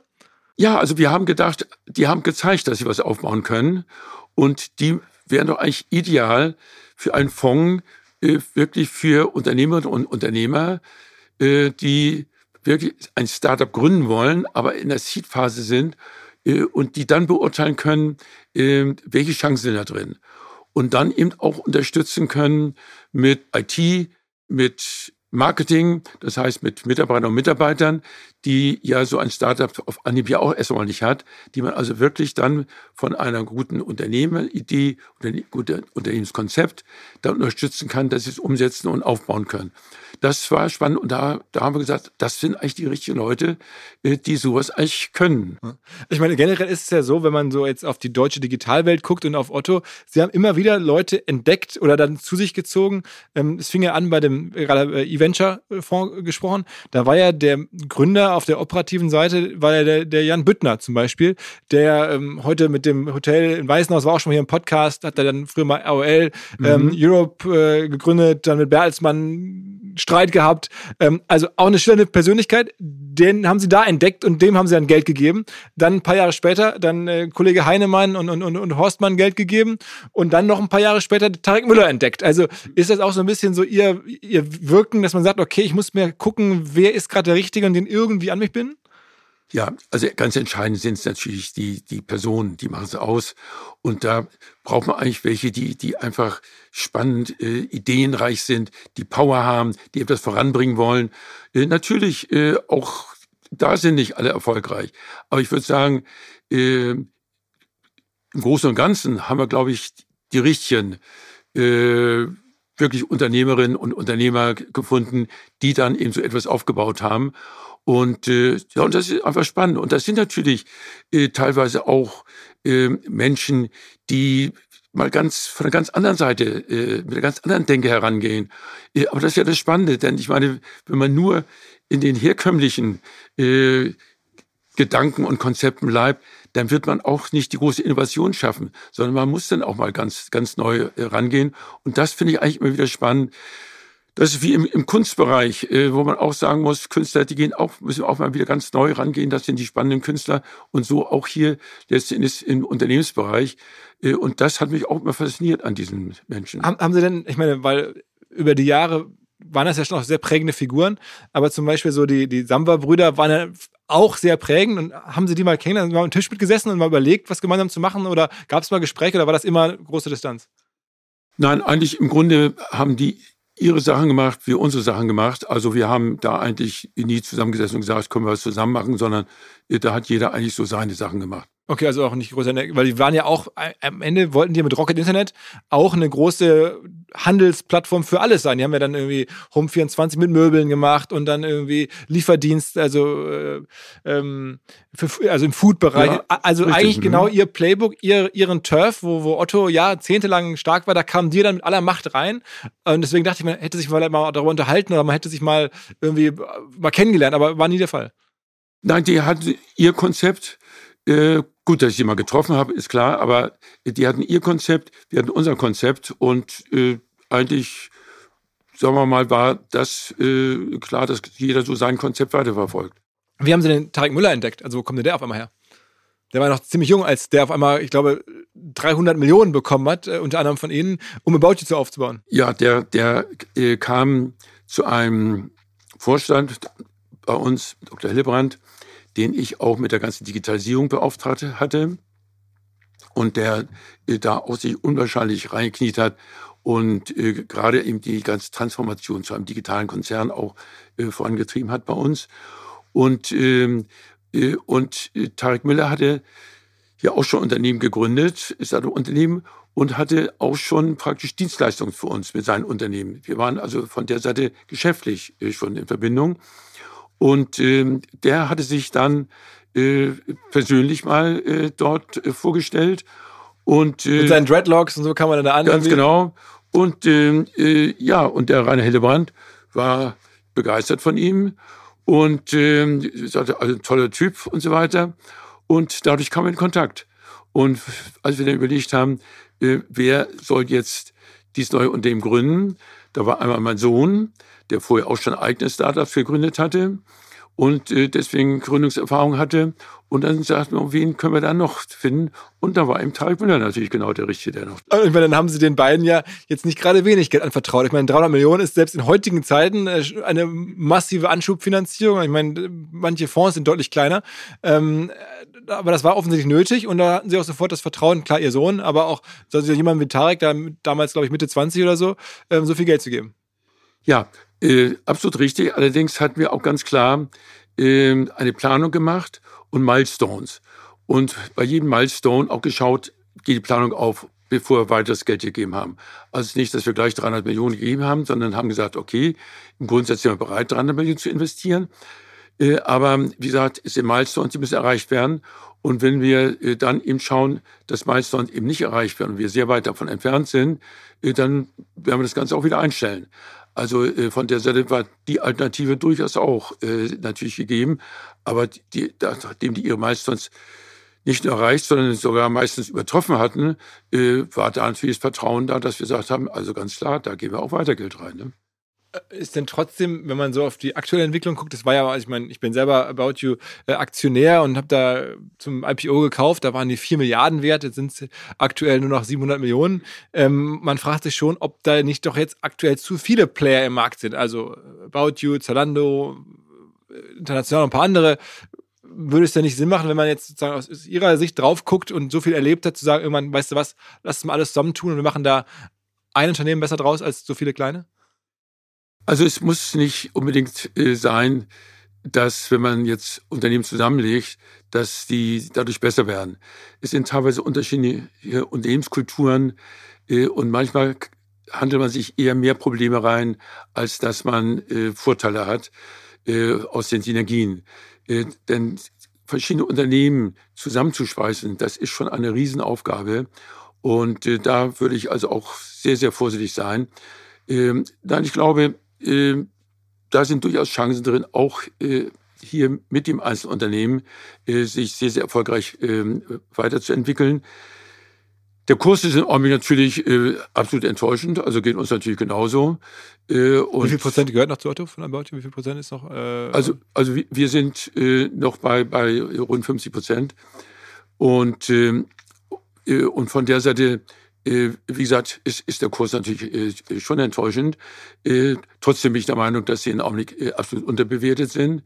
Denn die haben auch jetzt wieder ihre Planung erreicht oder werden ihre Planung erreichen, dass sie praktisch ein schwarzes EBITDA schreiben. Das haben sie angekündigt und das sehe ich auch so, dass sie das sicherlich erreichen werden. Und das finde ich ist ein großer Erfolg. Aber in Augenblick wird das von der Börse nicht, nicht honoriert, weil in Augenblick äh, generell, äh, und das, wir sehen es bei Zalando genauso, äh, wir sehen bei ASOS, wir sehen äh, generell, dass die Kurse in Augenblick von den Mode-Online-Anbietern ähm, äh, in Augenblick generell gedrückt sind. Aber das heißt ja nicht, dass es so bleibt. Denn äh, da gibt es auch immer wieder Wellen, äh, wenn der Konsum wieder anzieht äh, und wenn, wenn äh, von der Seite auch dann wieder der, der ganze Online-Bereich wieder stärker wächst. Denn wir dürfen nicht vergessen, wir haben in der Corona-Zeit haben wir Zuwachsraten gehabt, die waren ja sensationell. Aber natürlich, als der Stationärhandel, der ja teilweise schließen musste in der Corona-Zeit, wieder geöffnet hat, dass der auch wieder Anteile zurückbekommt. Das ist klar, dass da natürlich der Onlinehandel auch erstmal wieder äh, Anteile abgeben musste. Dennoch sehe ich mittelfristig wieder Online-Handel überdurchschnittlich wachsen. Das, da sehe ich durchaus auch die Potenziale wieder und dann werden die Kurse sich auch wieder alles entwickeln. Ähm, ich meine, jetzt haben Sie sozusagen die Firma in der zweiten Generation ja übernommen. Ähm, ihr Sohn ist jetzt ja wirklich eher in Aufsichtsgremien tätig. Hat ja About You mitgegründet, also hätte man, aber die, diese Leadership-Rolle, die dann nach öffentlich sichtbare Person, der Day-to-Day -Day in der Firma ist, ist der jetzt der Tarek und sein, sein, seine Kollegen. Ähm, war das immer so gewollt oder hätten Sie sich gewünscht, dass Ihr Sohn das macht? Oder? Nein, also ich würde sagen, mein Sohn hat es selbst ganz klar gesagt und ich sehe es genauso wie mein Sohn. Er, er hat große Stärken in der Strategie, und es sieht auch so die strategische Entwicklung, da ist er ja auch bei uns in einer Gruppe voll aktiv mit dabei, äh, die strategischen Weichenstellungen. Ähm, dann hat er sehr, sehr gutes Gespür für Menschen, die richtigen Menschen in die richtige Position zu bringen und die Menschen zu beurteilen. Und er ist dann natürlich auch äh, ein äh, Digitalfreak, kennt sich aus, hat schon, weiß ich, als 14-, 15-Jähriger selbst programmiert und äh, wie gesagt, hat eigene Startups gegründet, hat Startup-Mentalität. Das sind seine großen Stärken. Aber er sagt auch ganz klar, operativ ist nicht mein Ding, das machen andere besser. Und deswegen hat er sich auch dann ja äh, bei About zurückgezogen und will ja auch bei uns nicht den Weg gehen, jetzt über Vorstand, Vorstand, Vorsitz, sondern aus den äh, Aufsichtsgremien heraus Aufsichtsrat, Gesellschafterrat, äh, das äh, darüber äh, eben als Familienunternehmen auch in Zukunft fortzuführen. Und da werden wir auch den, den Übergang zu meinem Sohn, das wird fließend sein. Da ist in Augenblick mein Sohn dabei, ja, zwei sehr große Stiftungen zu entwickeln, wo er in Augenblick noch ein bisschen Zeit haben möchte, bis die eine gewisse Größenordnung erreicht haben, um sich dann aber voll zu konzentrieren. Und das wird dann fließend auch die Verantwortung voll auf meinen Sohn übergehen. Denn wie gesagt, auch aus den Aufsichtsgremien heraus kann man äh, Familienunternehmen fortführen und genauso wird es dann auch in Zukunft sein. Also die Option, die Firma mal eines Tages an die Börse zu bringen ähm, oder anderweitig Anteile abzugeben, um noch eine andere auch Art von Governance reinzuholen. Es hat ja viele Beispiele gegeben. Zuletzt die Fissmanns, äh, die entschieden haben, für viele Milliarden äh, zu verkaufen, einen Teil zumindest ihres Unternehmens. Das ist bei Ihnen einfach undenkbar. Also ist zumindest im Augenblick kein Thema. Also äh, allerdings äh, wird man natürlich immer die Möglichkeit äh, offen lassen, aber die Mehrheit äh, an der Otto-Gruppe ist in einer Stiftung. Die habe ich in Abstimmung mit meinen Kindern äh, in eine Stiftung hineingegeben, sodass äh, deswegen die Mehrheit immer eine Familienstiftung äh, ist und damit auch ein Familienunternehmen bleibt. Was aber nicht heißt, dass man die Möglichkeit hat, dann eventuell äh, trotzdem irgendwann mal an die, an die, an die Börse zu gehen. Äh, aber es wird mehrheitlich immer ein Familienunternehmen bleiben. Über all die Jahre waren doch wahrscheinlich häufig Leute bei Ihnen, die Ihnen erklärt haben, dass die Börse eine interessante Idee sein könnte und dass man dann viel besser rivalisieren kann und auch mal ein paar Jahre vielleicht einfach äh, Geld über die Börse, Kapitalerhöhungen aufnimmt und nicht aus dem Cashflow verdienen muss. Aber das äh, hat Sie nie gelockt. Nein, bisher nie gelockt und sehe ich auch äh, zumindest auf, auf äh, absehbare Zeit nicht. Äh, dass man es nicht auf Dauer ausschließen kann, denn letzten Endes, wie es die nächste Generation, die übernächste Generation sieht, das äh, ist ein anderes Thema, äh, kann man nicht auf Dauer ausschließen. Aber wie gesagt, wichtig ist es deswegen, dass es trotzdem mehrheitlich äh, ein Familienunternehmen ist und das ist, glaube ich, auch ein Teil der Unternehmenskultur. Mhm. Ähm, was waren eigentlich, wenn wir nochmal kurz über die Fonds sprechen, also das sind ja jetzt schon auch nennenswerte Sachen, die da mitfinanziert wurden und äh, About You, wir haben Zukäufe gemacht äh, in den USA, Credit Barrel zum Beispiel. Ähm, was waren über all die Jahre wohl so die ein, zwei besten Investments, wo Sie das allerglücklichste Händchen im Nachhinein hatten? Übrigens, vielleicht ein Satz noch zu den Fonds. Ähm, wir haben dann ja auch, da ist vor allem mein Sohn auch wieder stark daran beteiligt gewesen, ähm, ein Impact-Fonds auch mit gegründet, Revent ein Impact-Fonds, der dann wirklich Start-ups finanziert, die etwas für die Umwelt, Klimaschutz, zumindest etwas für die Nachhaltigkeit tut, aber trotzdem natürlich Geld verdienen. Und das ist also auch ein spannender Fonds mit Sitz in Berlin. Das nur nochmal als, als mhm. Ergänzung, weil Sie gerade nochmal die Fonds angesprochen haben. Ja, also ich äh, äh, kann, kann nur sagen, dass äh, teilweise Unternehmensübernahmen wie ein Unternehmen wie Witt in Weiden was die ältere Zielgruppe anspricht. Das ist ein Unternehmen, was natürlich eine Perle ist, vom Umsatz, vom Ergebnis. Oder auch, wie gesagt, ich habe vorhin äh, Bonprix erwähnt oder Crate Barrel. Also das sind natürlich Unternehmen, die sich im, im, natürlich in der Bewertung vervielfacht haben. Ähm, und das ist natürlich schön, wenn man dann sieht, da haben wir also den richtigen Griff gemacht, entweder in der Gründung oder in der Übernahme. Und ähm, also da hätte ich kein herausheben, das war eine ganze nein, Reihe von. Da würde ich im Augenblick also keins speziell äh, herausheben. Aber am Ende, also nichts davon wäre entstanden, wenn sie nicht am Ende gesagt hätte, das machen wir. Also es ist schon immer so auch gewesen über alle Jahre. Irgendwer hat eine Idee und kommt damit zu Ihnen und sagen Sie, okay, machen wir, machen wir nicht. Zum Schluss ist klar, muss, muss der Gesellschafter entscheiden und deswegen äh, muss es. da sind Sie. Ich meine, ja. die, die, Firma Otto gehört genau. zu 100 Prozent, also der Familienstiftung und, und der Familie, ne? Äh, nein, nicht zu 100 Prozent. Äh, da sind auch meine Geschwister noch mit Minderheitsanteilen äh, beteiligt, aber es gehört der, der Familie insgesamt. Mhm. Mhm. Wann haben Sie in Ihrem Leben mit der Firma wohl das größte Risiko eingegangen? Wann sind Sie jetzt, wann war, was war so die, wo Sie am, sagen wir mal, längsten drüber nachdenken mussten oder am wenigsten gut geschlafen haben, war so die riskanteste Entscheidung? Ähm, gut, ich meine, äh, Sicher war damals in den USA, das war natürlich auch ein äh, herber Rückschlag. Aber für mich war es immer so, als Unternehmer muss man bereit sein, auch Risiken einzugehen. Ich sage immer, wer Angst vor Risiken hat oder Angst hat, dass irgendwelche Entscheidungen nicht aufgehen, darf kein Unternehmer werden. Also ein Unternehmer wird immer auch Entscheidungen machen, äh, die hinterher nicht aufgehen. äh, und die Fehlentscheidungen waren. Aber wichtig ist natürlich, dass die Mehrheit der Entscheidungen äh, aufging, ganz klar. Sonst ist, es sieht schlecht aus. Aber für mich war es immer wichtig, dass äh, jede Entscheidung, die ich äh, getroffen habe, immer überlegt habe, wenn jetzt alles schief läuft, dann kann es schmerzhaft sein, aber es darf nie das Ganze gefährden. Und äh, das ist für mich immer der Grundsatz gewesen. Und deswegen, äh, sagen wir mal, war auch nie so, dass natürlich, äh, wenn man sah, dass irgendwelche Entscheidungen, irgendwelche Unternehmen sich dann katastrophal entwickelt haben oder äh, äh, die Rechnung nicht aufging, das war natürlich auch, wo man dann also wirklich auch überlegt, was kann man machen, wie kann man äh, da eventuell einen Turnaround bekommen oder muss man schließen oder kann man es verkaufen oder was kann die Lösung sein, dass das natürlich auch schmerzhafte Entscheidungen sind. Aber keins hat mich beunruhigt, dass ich schlaflose Nächte hatte, weil ich immer gesagt habe, gut, zur Not müssen wir es abschreiben, aber es gefährdet nicht das Ganze. Das ist für mich immer der Grundsatz gewesen. Glauben Sie, dass diese chinesischen neuen Player, wir haben gerade schon darüber gesprochen, kurz äh, Shein, Temu, auch Alibaba, dass die dauerhaft, zumindest mal in Europa, eine Rolle spielen werden?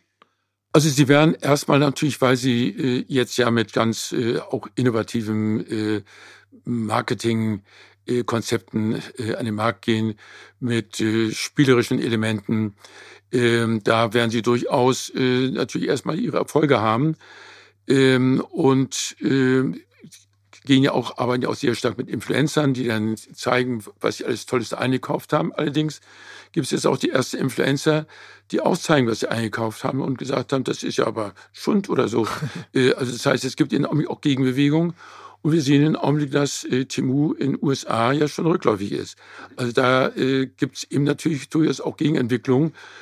Das muss man sehen. Äh, Im Augenblick äh, äh, haben die die Möglichkeit, dass sie gewisse Standards, die, sagen wir mal, deutsche Unternehmen ein, einhalten müssen, äh, ob es Qualitätsstandards sind, Sicherheitsstandards, äh, dass die in Augenblick nicht eingehalten werden und die äh, im Augenblick damit auch durchkommen.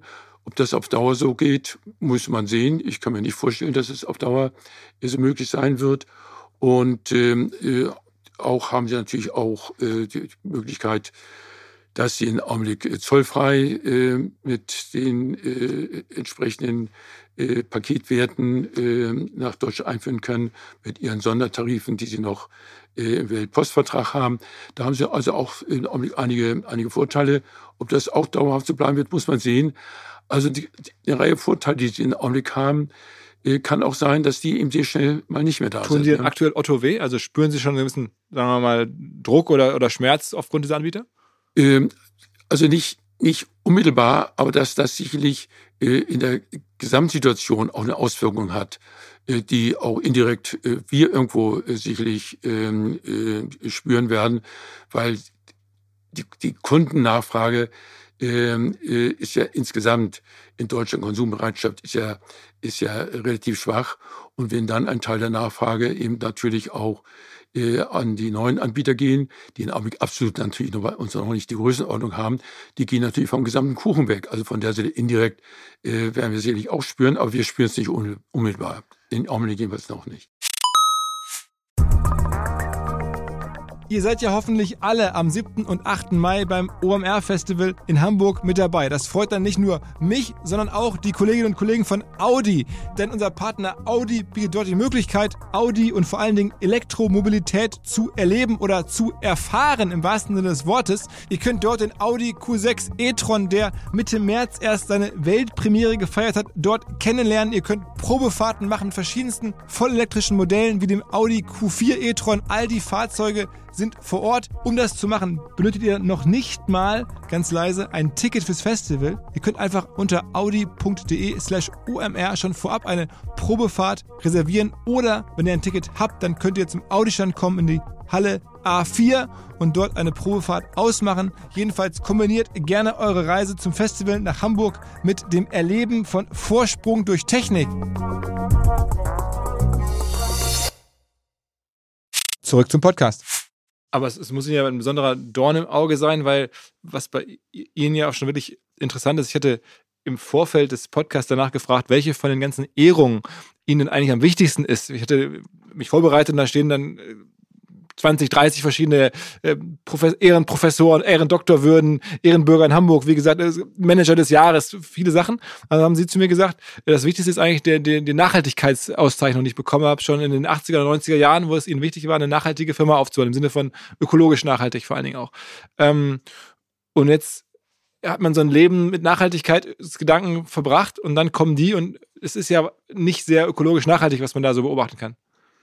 Nein, das ist in der Tat so. Und Sie sagen, für den Nachhaltigkeitspreis, denn da war die äh, Ehrenbürgerwürde noch in weiter Ferne, noch gar nicht war. aber das war für mich damals so die ersten und für mich auch ganz wichtigen Auszeichnungen. Äh, das ist absolut richtig. Ähm, nein, das ist richtig. Und vor allen Dingen, wenn man äh, sieht, auch Greenpeace hat ja Untersuchungen gemacht, wie viel äh, gefährliche Chemikalien äh, dann auch in den Produkten teilweise drin sind, die bei weitem die zulässigen äh, Werte, die in Europa zulässig sind, überschreiten und so.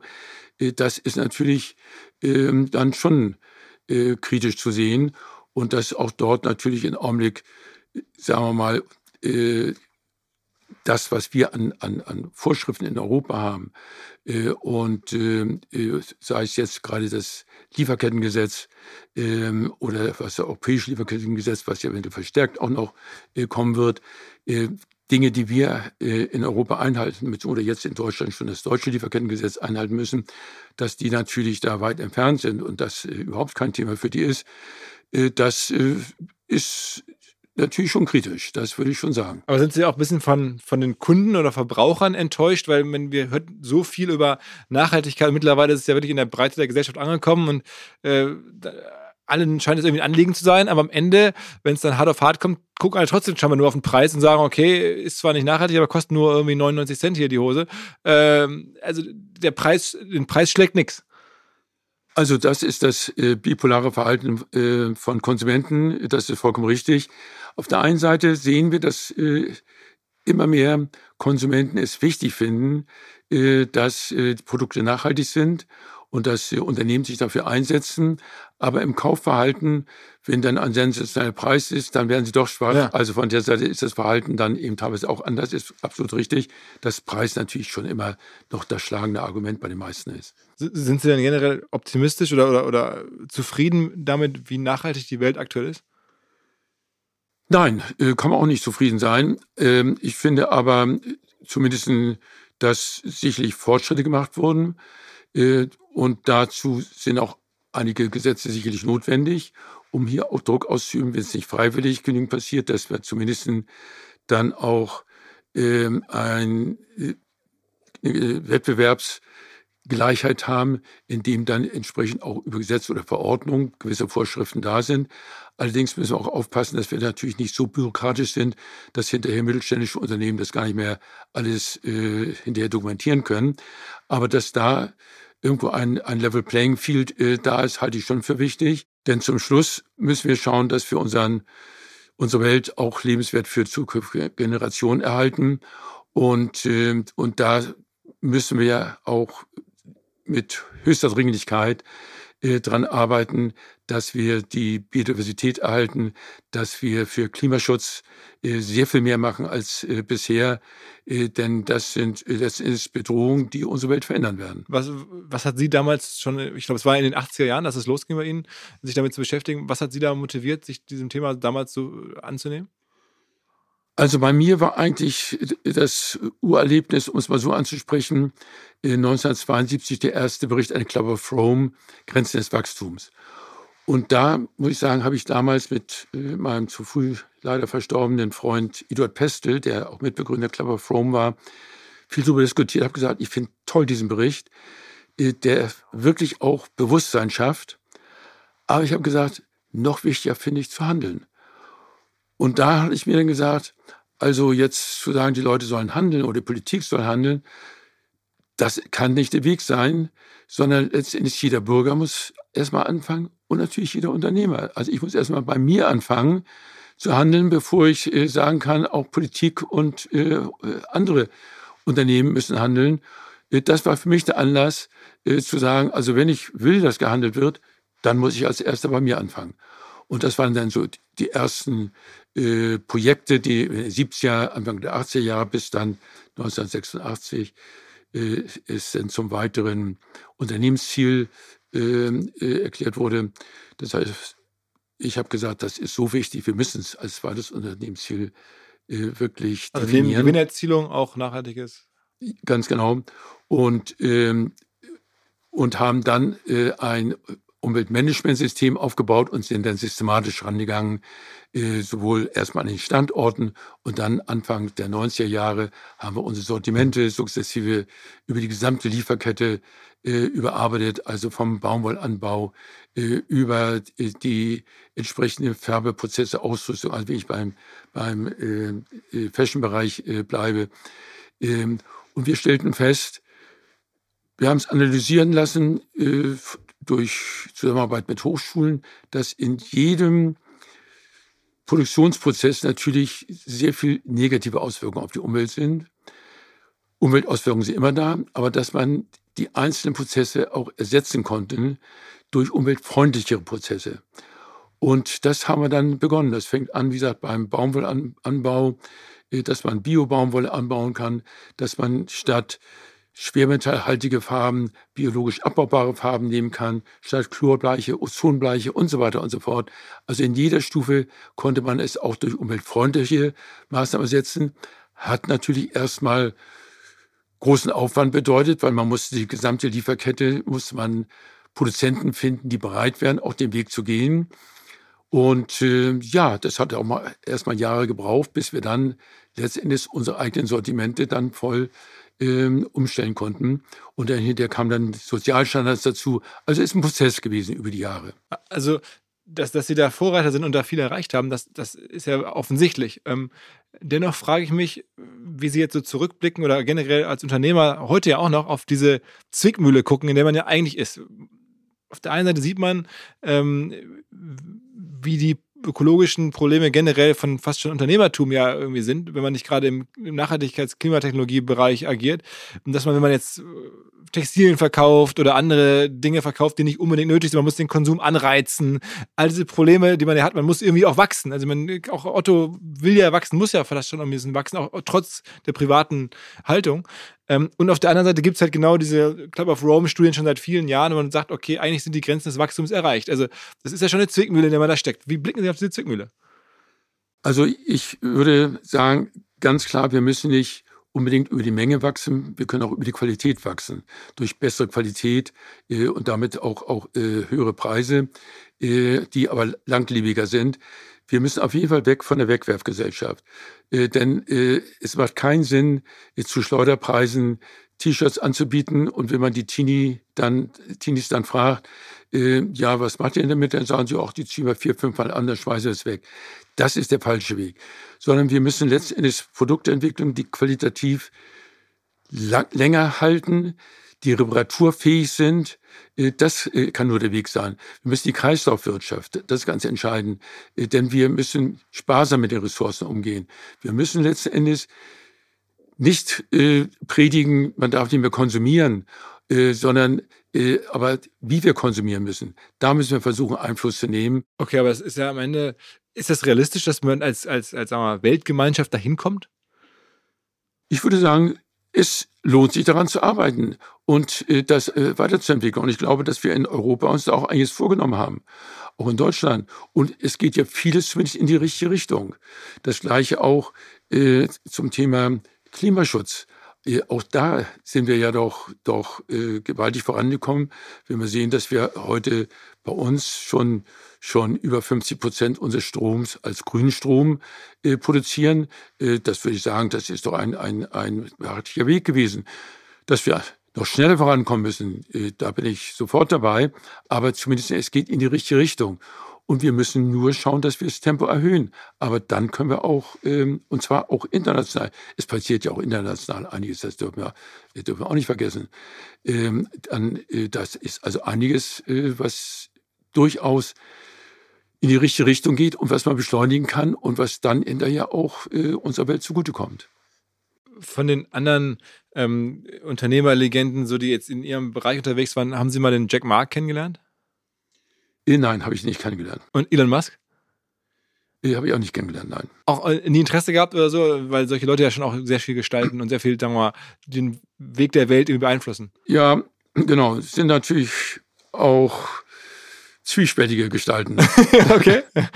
Also, ich ahne, was Sie meinen können. okay, aber also auch Google-Gründer Bill Gates oder ähnliche Personen? Doch, Bill Gates, ja. Okay. Also Bill Gates, äh, den habe ich mehrfach kennengelernt, also mehrfach kennengelernt und mehrfach getroffen. Ähm, und ich finde auch, dass er auch einen Weg einschlägt, auch mit seiner Stiftung.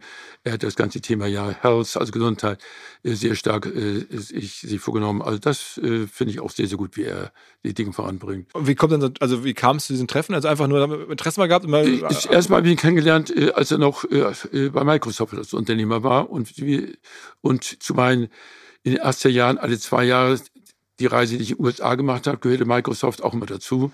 Und da habe ich ihn bei Microsoft äh, kennengelernt und dann auch später getroffen und dann äh, natürlich auch mit seiner Stiftung, äh, äh, mit meiner Afrika-Stiftung, wo ich Codmate in Afrika, also äh, afrikanische Baumwollkleinbauer unterstütze in nachhaltige Baumwollproduktion mit höheren Ernteerträge, höheren Einkommen, Umwelt, Sozialstandards.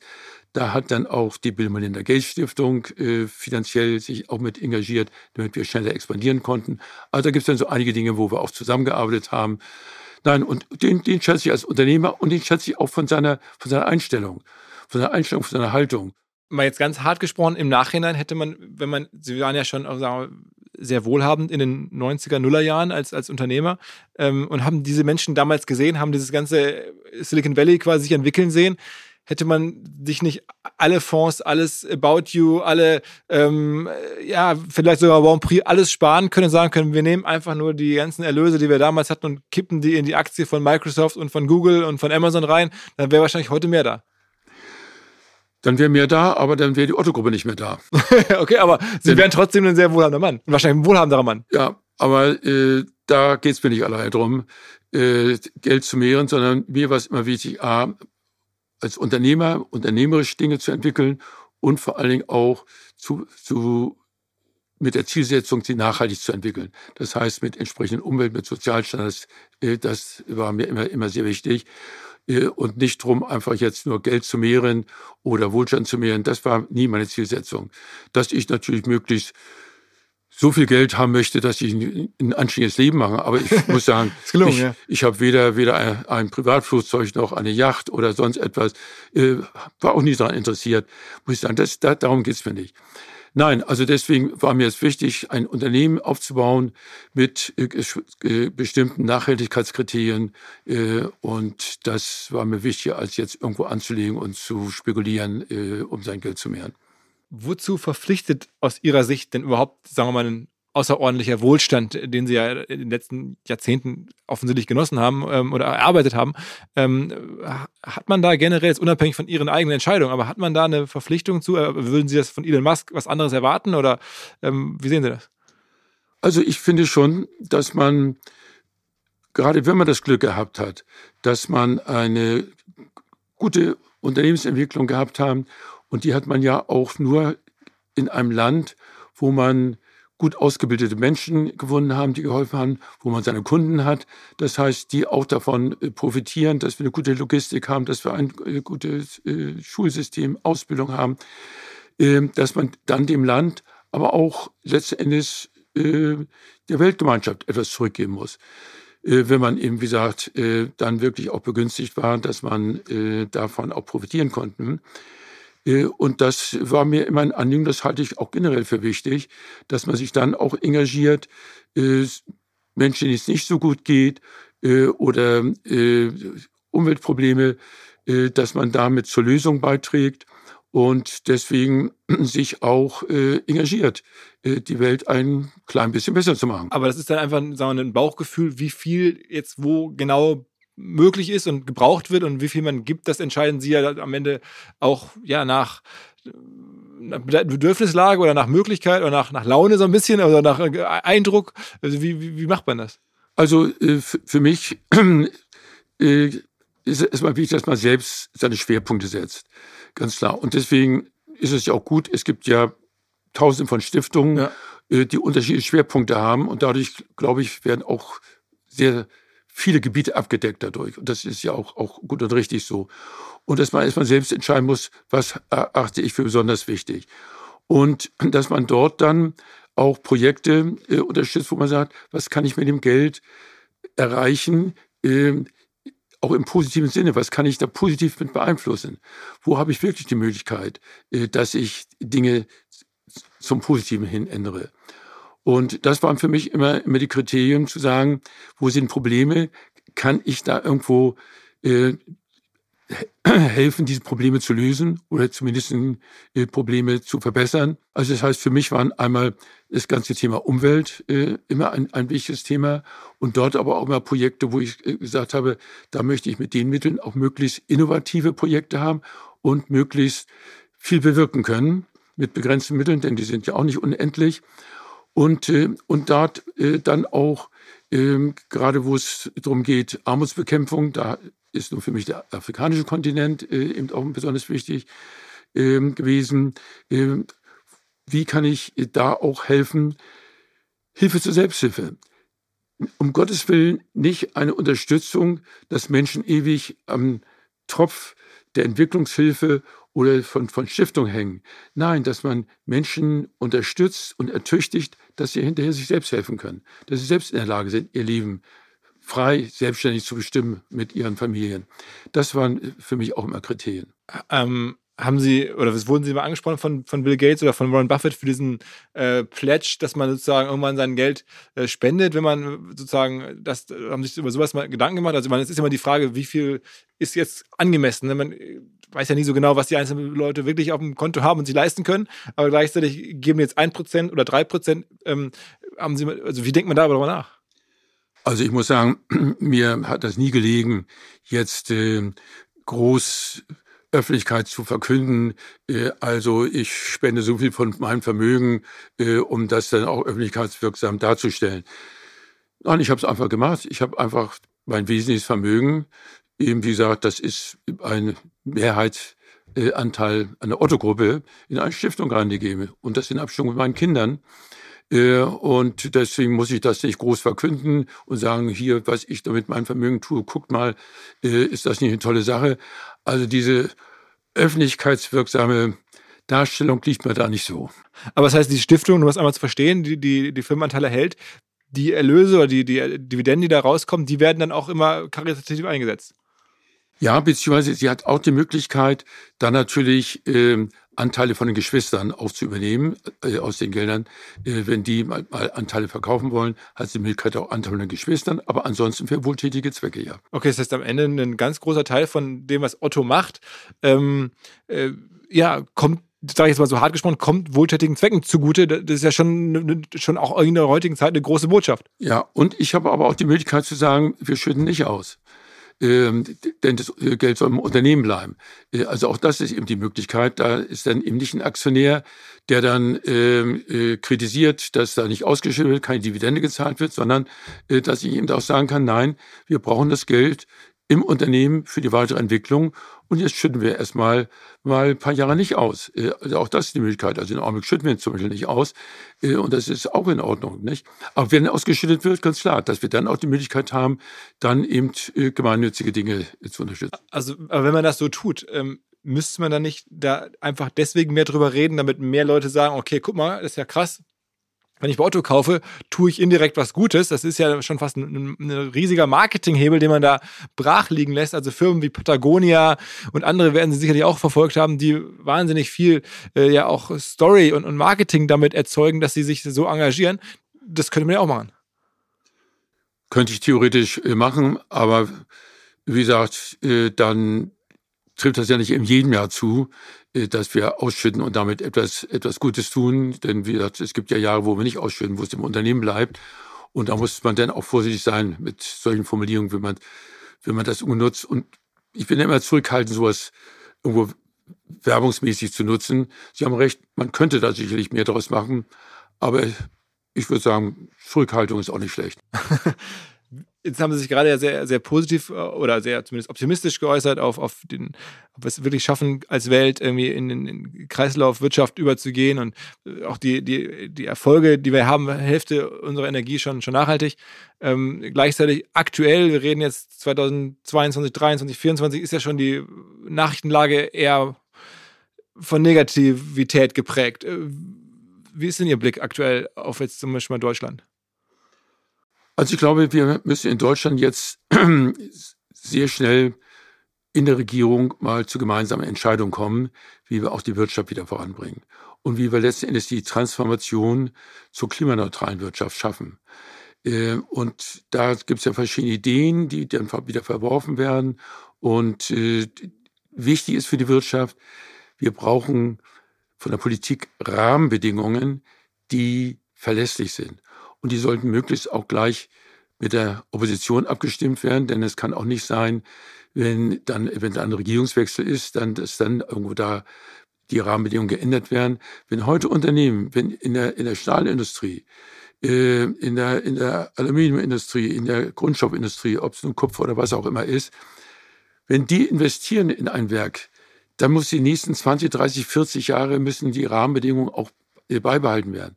Und die können dann nicht in, in paar Monaten, bis teilweise äh, plötzlich dann irgendwelche Dinge wieder äh, rückgängig gemacht werden oder auch nicht in ein paar Jahren dann äh, wieder geändert werden, sondern da müssen verlässliche, langfristige Rahmenbedingungen sein. Und ich glaube, die brauchen wir. Und da müssen wir jetzt sehr, sehr schnell zur Entscheidung kommen, wenn wir die Wirtschaft in, in Deutschland wieder voranbringen. Und ich hatte ja für vielen Jahren ja mal äh, mit anderen Unternehmen die Stiftung Klimawirtschaft, hieß damals 2 Grad, äh, heute Stiftung Klimawirtschaft gegründet, wo eben Unternehmen drin sind, und zwar nur Unternehmen, die in ihrer Branche eigentlich mit führend sind im Hinblick auf Investitionen zur Klimaneutralität, die also für ihr eigenes Unternehmen äh, viel investieren, um den Schritt zur Klimaneutralität zu erreichen und die auch sich dafür einsetzen für Klimaneutralität aber die in Omni-Ossi betroffen sind. Und da ist eben, äh, ob es von äh, Thyssenstahl, die da drin sind, von Salzgitter, äh, ob ähm, äh, dort äh, von Heidelberger Zement drin sind oder ob die Kupferwerke drin sind. Das sind eben auch die betroffenen Industrien. NBW im Kraftwerkbereich sind dort äh, auch äh, Mitglieder. Und diese Mitglieder, die sagen, wir wollen investieren, wir brauchen aber verlässliche Rahmenbedingungen. Wenn ich in Augenblick sehe, dass ja auch große Subventionen an Stahlwerke gegeben werden, dass sie grünen Stahl herstellen können, dann ist das ganz wichtig, dass hinterher aber auch Strompreise da sind, mit denen sie dauerhaft dann auch grünen Stahl produzieren können, äh, der wirtschaftlich konkurrenzfähig ist. Und das sind eben Themen, wo wir sagen, wir brauchen Rahmenbedingungen und da setzen wir uns für ein. Und das sind Entscheidungen, die jetzt getroffen werden müssen. Die Kupferwerke investieren Augenblick 600 Millionen in den USA, weil sie dann eben sagen, da haben wir in Augenblick die Garantien, dass wir langfristig feste Strompreise haben, die in Augenblick sogar Subventionen für die, äh, äh, für die Investition bekommen, die sie gar nicht in Deutschland verlangen würden. Aber sie sagen, wir brauchen aber verlässliche Brückenstrompreise. Dann würden wir auch die 600 Millionen in Deutschland investieren. Aber da es im Augenblick nicht der Fall ist, haben sie jetzt in den USA erstmal investiert. Die werden hier nicht schließen, aber sie werden nicht neu investieren. Oder die Aluminiumwerke, die in Deutschland sind, die haben zwei Drittel ihrer Kapazität stillgelegt, weil sie sagen, bei jeder Tonne Aluminium, die wir hier produzieren, gehen wir Bagel zu, das ist kein Geschäftsmodell. Das heißt, die werden hier irgendwann schließen. Und dann, äh, dann werden wir die Aluminium eventuell von, von China bekommen die aber weit nicht so umweltfreundlich äh, produzieren wie gerade die deutschen Aluminiumwerke. Und wir brauchen große Mengen Aluminium in der Automobilindustrie. Wenn wir dann von der Grundstoffindustrie abhängig wieder werden von allen Ländern, genau die Abhängigkeit wollen wir ja nicht, dann glaube ich, machen wir irgendwas falsch. Also das heißt, von der Seite müssen wir jetzt Entscheidungen treffen, um hier wirklich in Deutschland die Investitionen, die auch bevorstehen, die, die durchgeführt werden können, dann auch wirklich umzusetzen. Und da sind schnelle Entscheidungen notwendig. Aber trauen Sie das der Regierung oder den Strukturen, in denen wir leben, zu? Ich hoffe es. Wir werden auch da äh, von der Stiftung Klimawirtschaft Gespräche haben äh, mit den einzelnen Bundesministern. und Ministerin und äh, auch mit dem Bundeskanzler, äh, wo wir versuchen, eben dann doch hier zu sagen, was wir benötigen, damit wir nicht nur die Transformation zur Klimaneutralität schaffen, sondern dass wir vor allen Dingen auch Investitionen hier wieder äh, tätigen. Äh, letztendlich brauchen wir äh, auch ja, Initiativen, dass private Investitionen auch wieder getätigt werden. Denn das ist doch ganz entscheidend. Wir können ja nicht davon ausgehen, dass wir nur staatliche Investitionen haben. Die können als Anreiz, als Incentive sein. Aber private Investitionen, die müssen wir hier wieder aktivieren. Sind Sie denn jetzt sozusagen mittelfristig noch in die nächsten fünf bis zehn Jahre äh, mit dem Blick auf die deutsche Volkswirtschaft oder auf uns als Land ähm, optimistisch oder eher moderat oder eher pessimistisch? Also ich würde sagen, wenn ich im Augenblick die Diskussion höre über Vier-Tage-Woche, über Verringerung der Arbeitszeit, dann fehlt mir im Augenblick ein bisschen so die Einstellung, also eigentlich, wenn es der Wirtschaft schlecht geht, dann müssen wir den Ärmel hochkrempeln und dann müssen wir anpacken, müssen wir zulegen. Im Zweifel müssen wir eher ein bisschen mehr arbeiten, als dass wir überlegen, ob wir mit weniger Arbeitszeit die Probleme lösen. Da sollten wir eher Anreize geben, mehr zu arbeiten. Äh, denn das brauchen wir. Wir haben äh, letzten Endes bei uns Facharbeitermangel und äh, da müssen wir erstmal schauen, das Potenzial, was wir hier haben, dass wir das erstmal stärker nutzen. Natürlich brauchen wir zusätzlich auch äh, Einwanderung äh, für das Facharbeiterpotenzial, aber auch die Potenziale, die wir hier haben, die müssen wir erstmal besser ausschöpfen. Also da muss schon einiges passieren. Also die, die Einstellung oder die Diskussion sind auch nicht sehr ermutigend. Trotzdem, ich bin ja immer ein, ein optimistischer Mensch. Ich bin der Meinung, also auch alle werden es langsam merken, so lösen wir die Probleme nicht, sondern die lösen wir nur, wenn wir also anpacken, wenn wir auch die Bereitschaft haben, hier wirklich äh, die Weichen zu stellen, dass wir wieder vorankommen. Sind Sie beeindruckt von dem, was der Herr Schwarz da in Neckars-Ulm baut? Also, dass der sozusagen es hat ja eine ähnliche Händler, sage ich mal im weitesten Sinne, äh, Vita wie Sie, äh, da einen Wahnsinnskonzern gebaut und jetzt investiert er im großen Stil, baut da irgendwie Hochschulen, ähm, künstliche Intelligenz, Technologiefirmen. Äh, ist das was, was Sie beobachten? Ja, ich finde es hervorragend, was er dort macht. Ganz hervorragend. Und dass er auch bereit ist, in dieser Größenordnung dort zu investieren, äh, das finde ich, äh, das äh, ist, ist vorbildlich. Ähm, und das ist eben Gerade auch Privatinvestitionen sind ganz wichtig. Aber wie gesagt, wir brauchen auch die richtigen Rahmenbedingungen. Wie muss man sich das heutige Leben von Michael Otto vorstellen? Sind jetzt 80, glaube ich, ne? Ja, ist richtig. Ähm, welche Rolle spielt Arbeit? Also sind Sie jeden Tag irgendwie im Büro oder äh, Ich bin, bin, weitgehend ähm, jeden Tag im Büro, natürlich manchmal auch Homeoffice.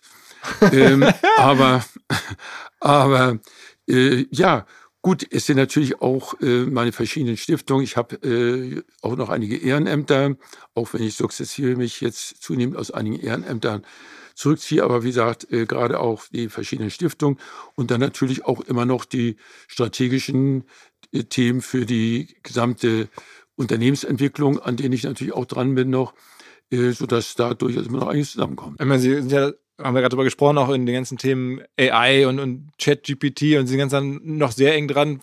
Shein, Temu, neue Wettbewerber. Also ähm, jetzt mit 80, man könnte es ja auch jetzt anders leben, aber sagen, nee, ich möchte gerne jeden Tag irgendwie noch arbeiten gehen. Also ich finde spannend. Ich finde spannend, was so passiert und äh, habe auch Spaß daran. Es ist ja wichtig, dass man an seiner Aufgabe Spaß hat. Und natürlich, äh, umgekehrt genieße ich es auch, mit meiner Frau oder mit meiner äh, Familie Urlaub zu machen, äh, mit äh, Kindern, Enkelkindern. Äh, Urlaub zu machen, das genieße ich natürlich auch. Also sind keine zehn Stunden Tage mehr oder zwölf Stunden Tage? Nein, und vor allem, ich, ich äh, nehme natürlich auch ausreichend Urlaub, dass ich schöne Reisen äh, machen kann. Auch immer noch gibt's äh, viel in der Welt zu entdecken und ich äh, habe mein Leben lang immer Spaß am Reisen gehabt. Und vor allen Dingen auch, ähm, für mich ist auch immer Anspann, Entspann. Also ich äh, erhole mich sehr gut äh, in der Natur. Deswegen auch Reisen teilweise ins Middle of Nowhere. Äh, das ist, was ich äh, genieße, wo man dann wirklich wieder down to earth äh, kommt. Äh, aber auch im Kulturbereich, äh, wo man dann wieder mit Künstlern zusammenkommt und Kreativität wieder von ganz anderer Seite schöpfen kann. Äh, das äh, finde ich auch spannend. Also ich finde, das bunte Leben, das ist was ausmacht. Und dieses Anspannen, Entspannen, also das ist immer so wichtig. Äh, es darf kein Stress werden, es darf kein Dauerstress werden. Das wäre falsch. Äh, aber dass man dann auch mal eine Zeit lang richtig gefordert ist und dann mal richtig powern muss, das ist für mich überhaupt kein Thema. Aber es muss dann die Entspannung dann auch wieder kommen. Was sind denn noch so die ein, zwei, drei größten Punkte auf der Bucketlist jetzt von, von, von Michael Otto? Was ist denn noch so, so abzuarbeiten? Was möchte man da gerne noch erleben? Was gibt es da irgendwelche Reiseziele oder, oder wirtschaftlichen Ziele oder karitativen Engagements? Das würde ich gerne noch erleben und das würde ich gerne noch irgendwie hinbekommen oder machen. Ja, gut, ich meine, in einer Stiftung, ich habe gerade eine neue Stiftung gegründet. Da äh, gibt es drei Schwerpunkte. Das eine ist das Thema, Demokratie. Ich komme da gleich noch drauf zu sprechen. Das andere ist das Thema Artenschutz. Das dritte Thema ist Menschenrechte. Aber Demokratie, das ist ein Thema, was mir Augenblick Sorge bereitet. Ähm, wir haben äh, seit Jahrzehnten jetzt äh, die Situation, dass weltweit die Staaten mit einer Demokratie in die Minderheit gekommen sind.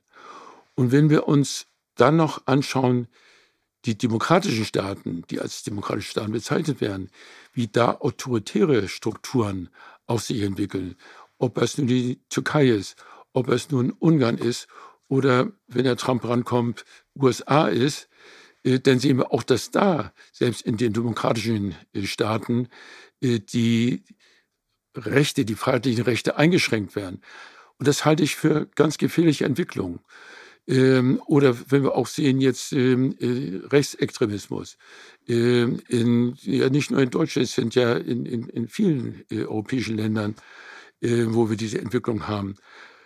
Ähm, dann bin ich der Meinung, ist das Thema Förderung von Demokratie, Erhalt von Demokratie, Weiterentwicklung von Demokratie ein ganz wichtiges Thema. Und wo man eben genau schauen muss, wo muss man ansetzen. Das beginnt natürlich in der Bildung, an den Schulen, äh, wie kann man da am besten den Hebel äh, ansetzen. Und das ist ein Thema, mit dem ich mich mit der neuen Stiftung jetzt stärker beschäftigen werde. Und das ist also etwas. Also auf der Bucketlist Demokratieförderung ist eins. Das ja? ist im Augenblick jetzt ein ganz, ganz wichtiges Thema, was ich mir also auch vorgenommen habe. Und sonst noch irgendwas, ein Reiseziel oder eine geschäftliche Errungenschaft? Noch 20 Milliarden Umsatz bei Otto erleben oder? Also geschäftlich natürlich, dass wir auch, auch international uns äh, weiterentwickeln. Auch da gibt es noch spannende äh, Märkte natürlich, äh, an die man gehen kann.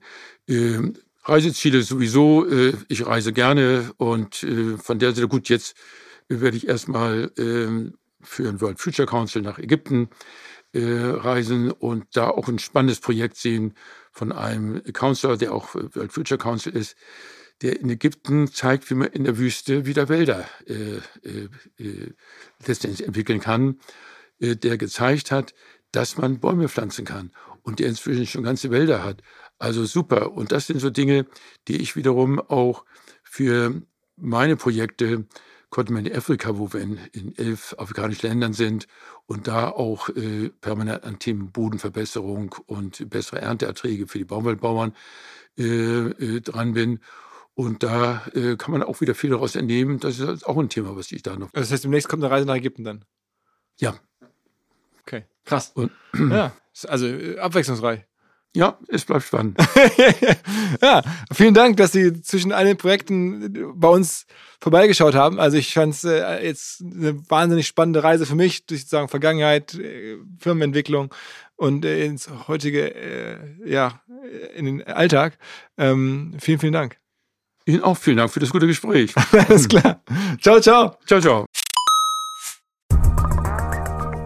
Neuer Partner bei uns und zwar Lexware. Eine Firma, eine Marke, die ich schon lange kenne und die dafür bekannt ist, dass sie in vermeintlich recht langweiligen Nischen wirklich die Top-Angebote macht. Zum Beispiel Software oder Weiterbildung rund um Fragen der wahren Wirtschaft, rund um Buchhaltung, rund um private Finanzen, rund um Steuererklärung, Software und Informationen für Vereine. Dinge, die man einfach braucht, um unternehmerisch voranzukommen, insbesondere im Bereich kleinere und mittlere Firmen. Dafür steht Lexware und bietet halt sowohl Software als auch Weiterbildungsangebote. Hat mittlerweile auch einen sehr interessanten Podcast, der heißt Flopcast und es geht um Erfolgsgeschichten, aber auch um Lerngeschichten von Unternehmerinnen und Unternehmern. Es gibt einen TikTok-Kanal, selbstständig.machen, auch von Lexware. Es gibt ein Magazin, und, und, und. Wichtig ist, wenn ihr euch von Bürokratie befreien möchtet, wenn ihr Unterstützungsangebote im Businessbereich sucht, dann denkt an lexware.de. L-E-X-Ware, ein Wort, lexware.de.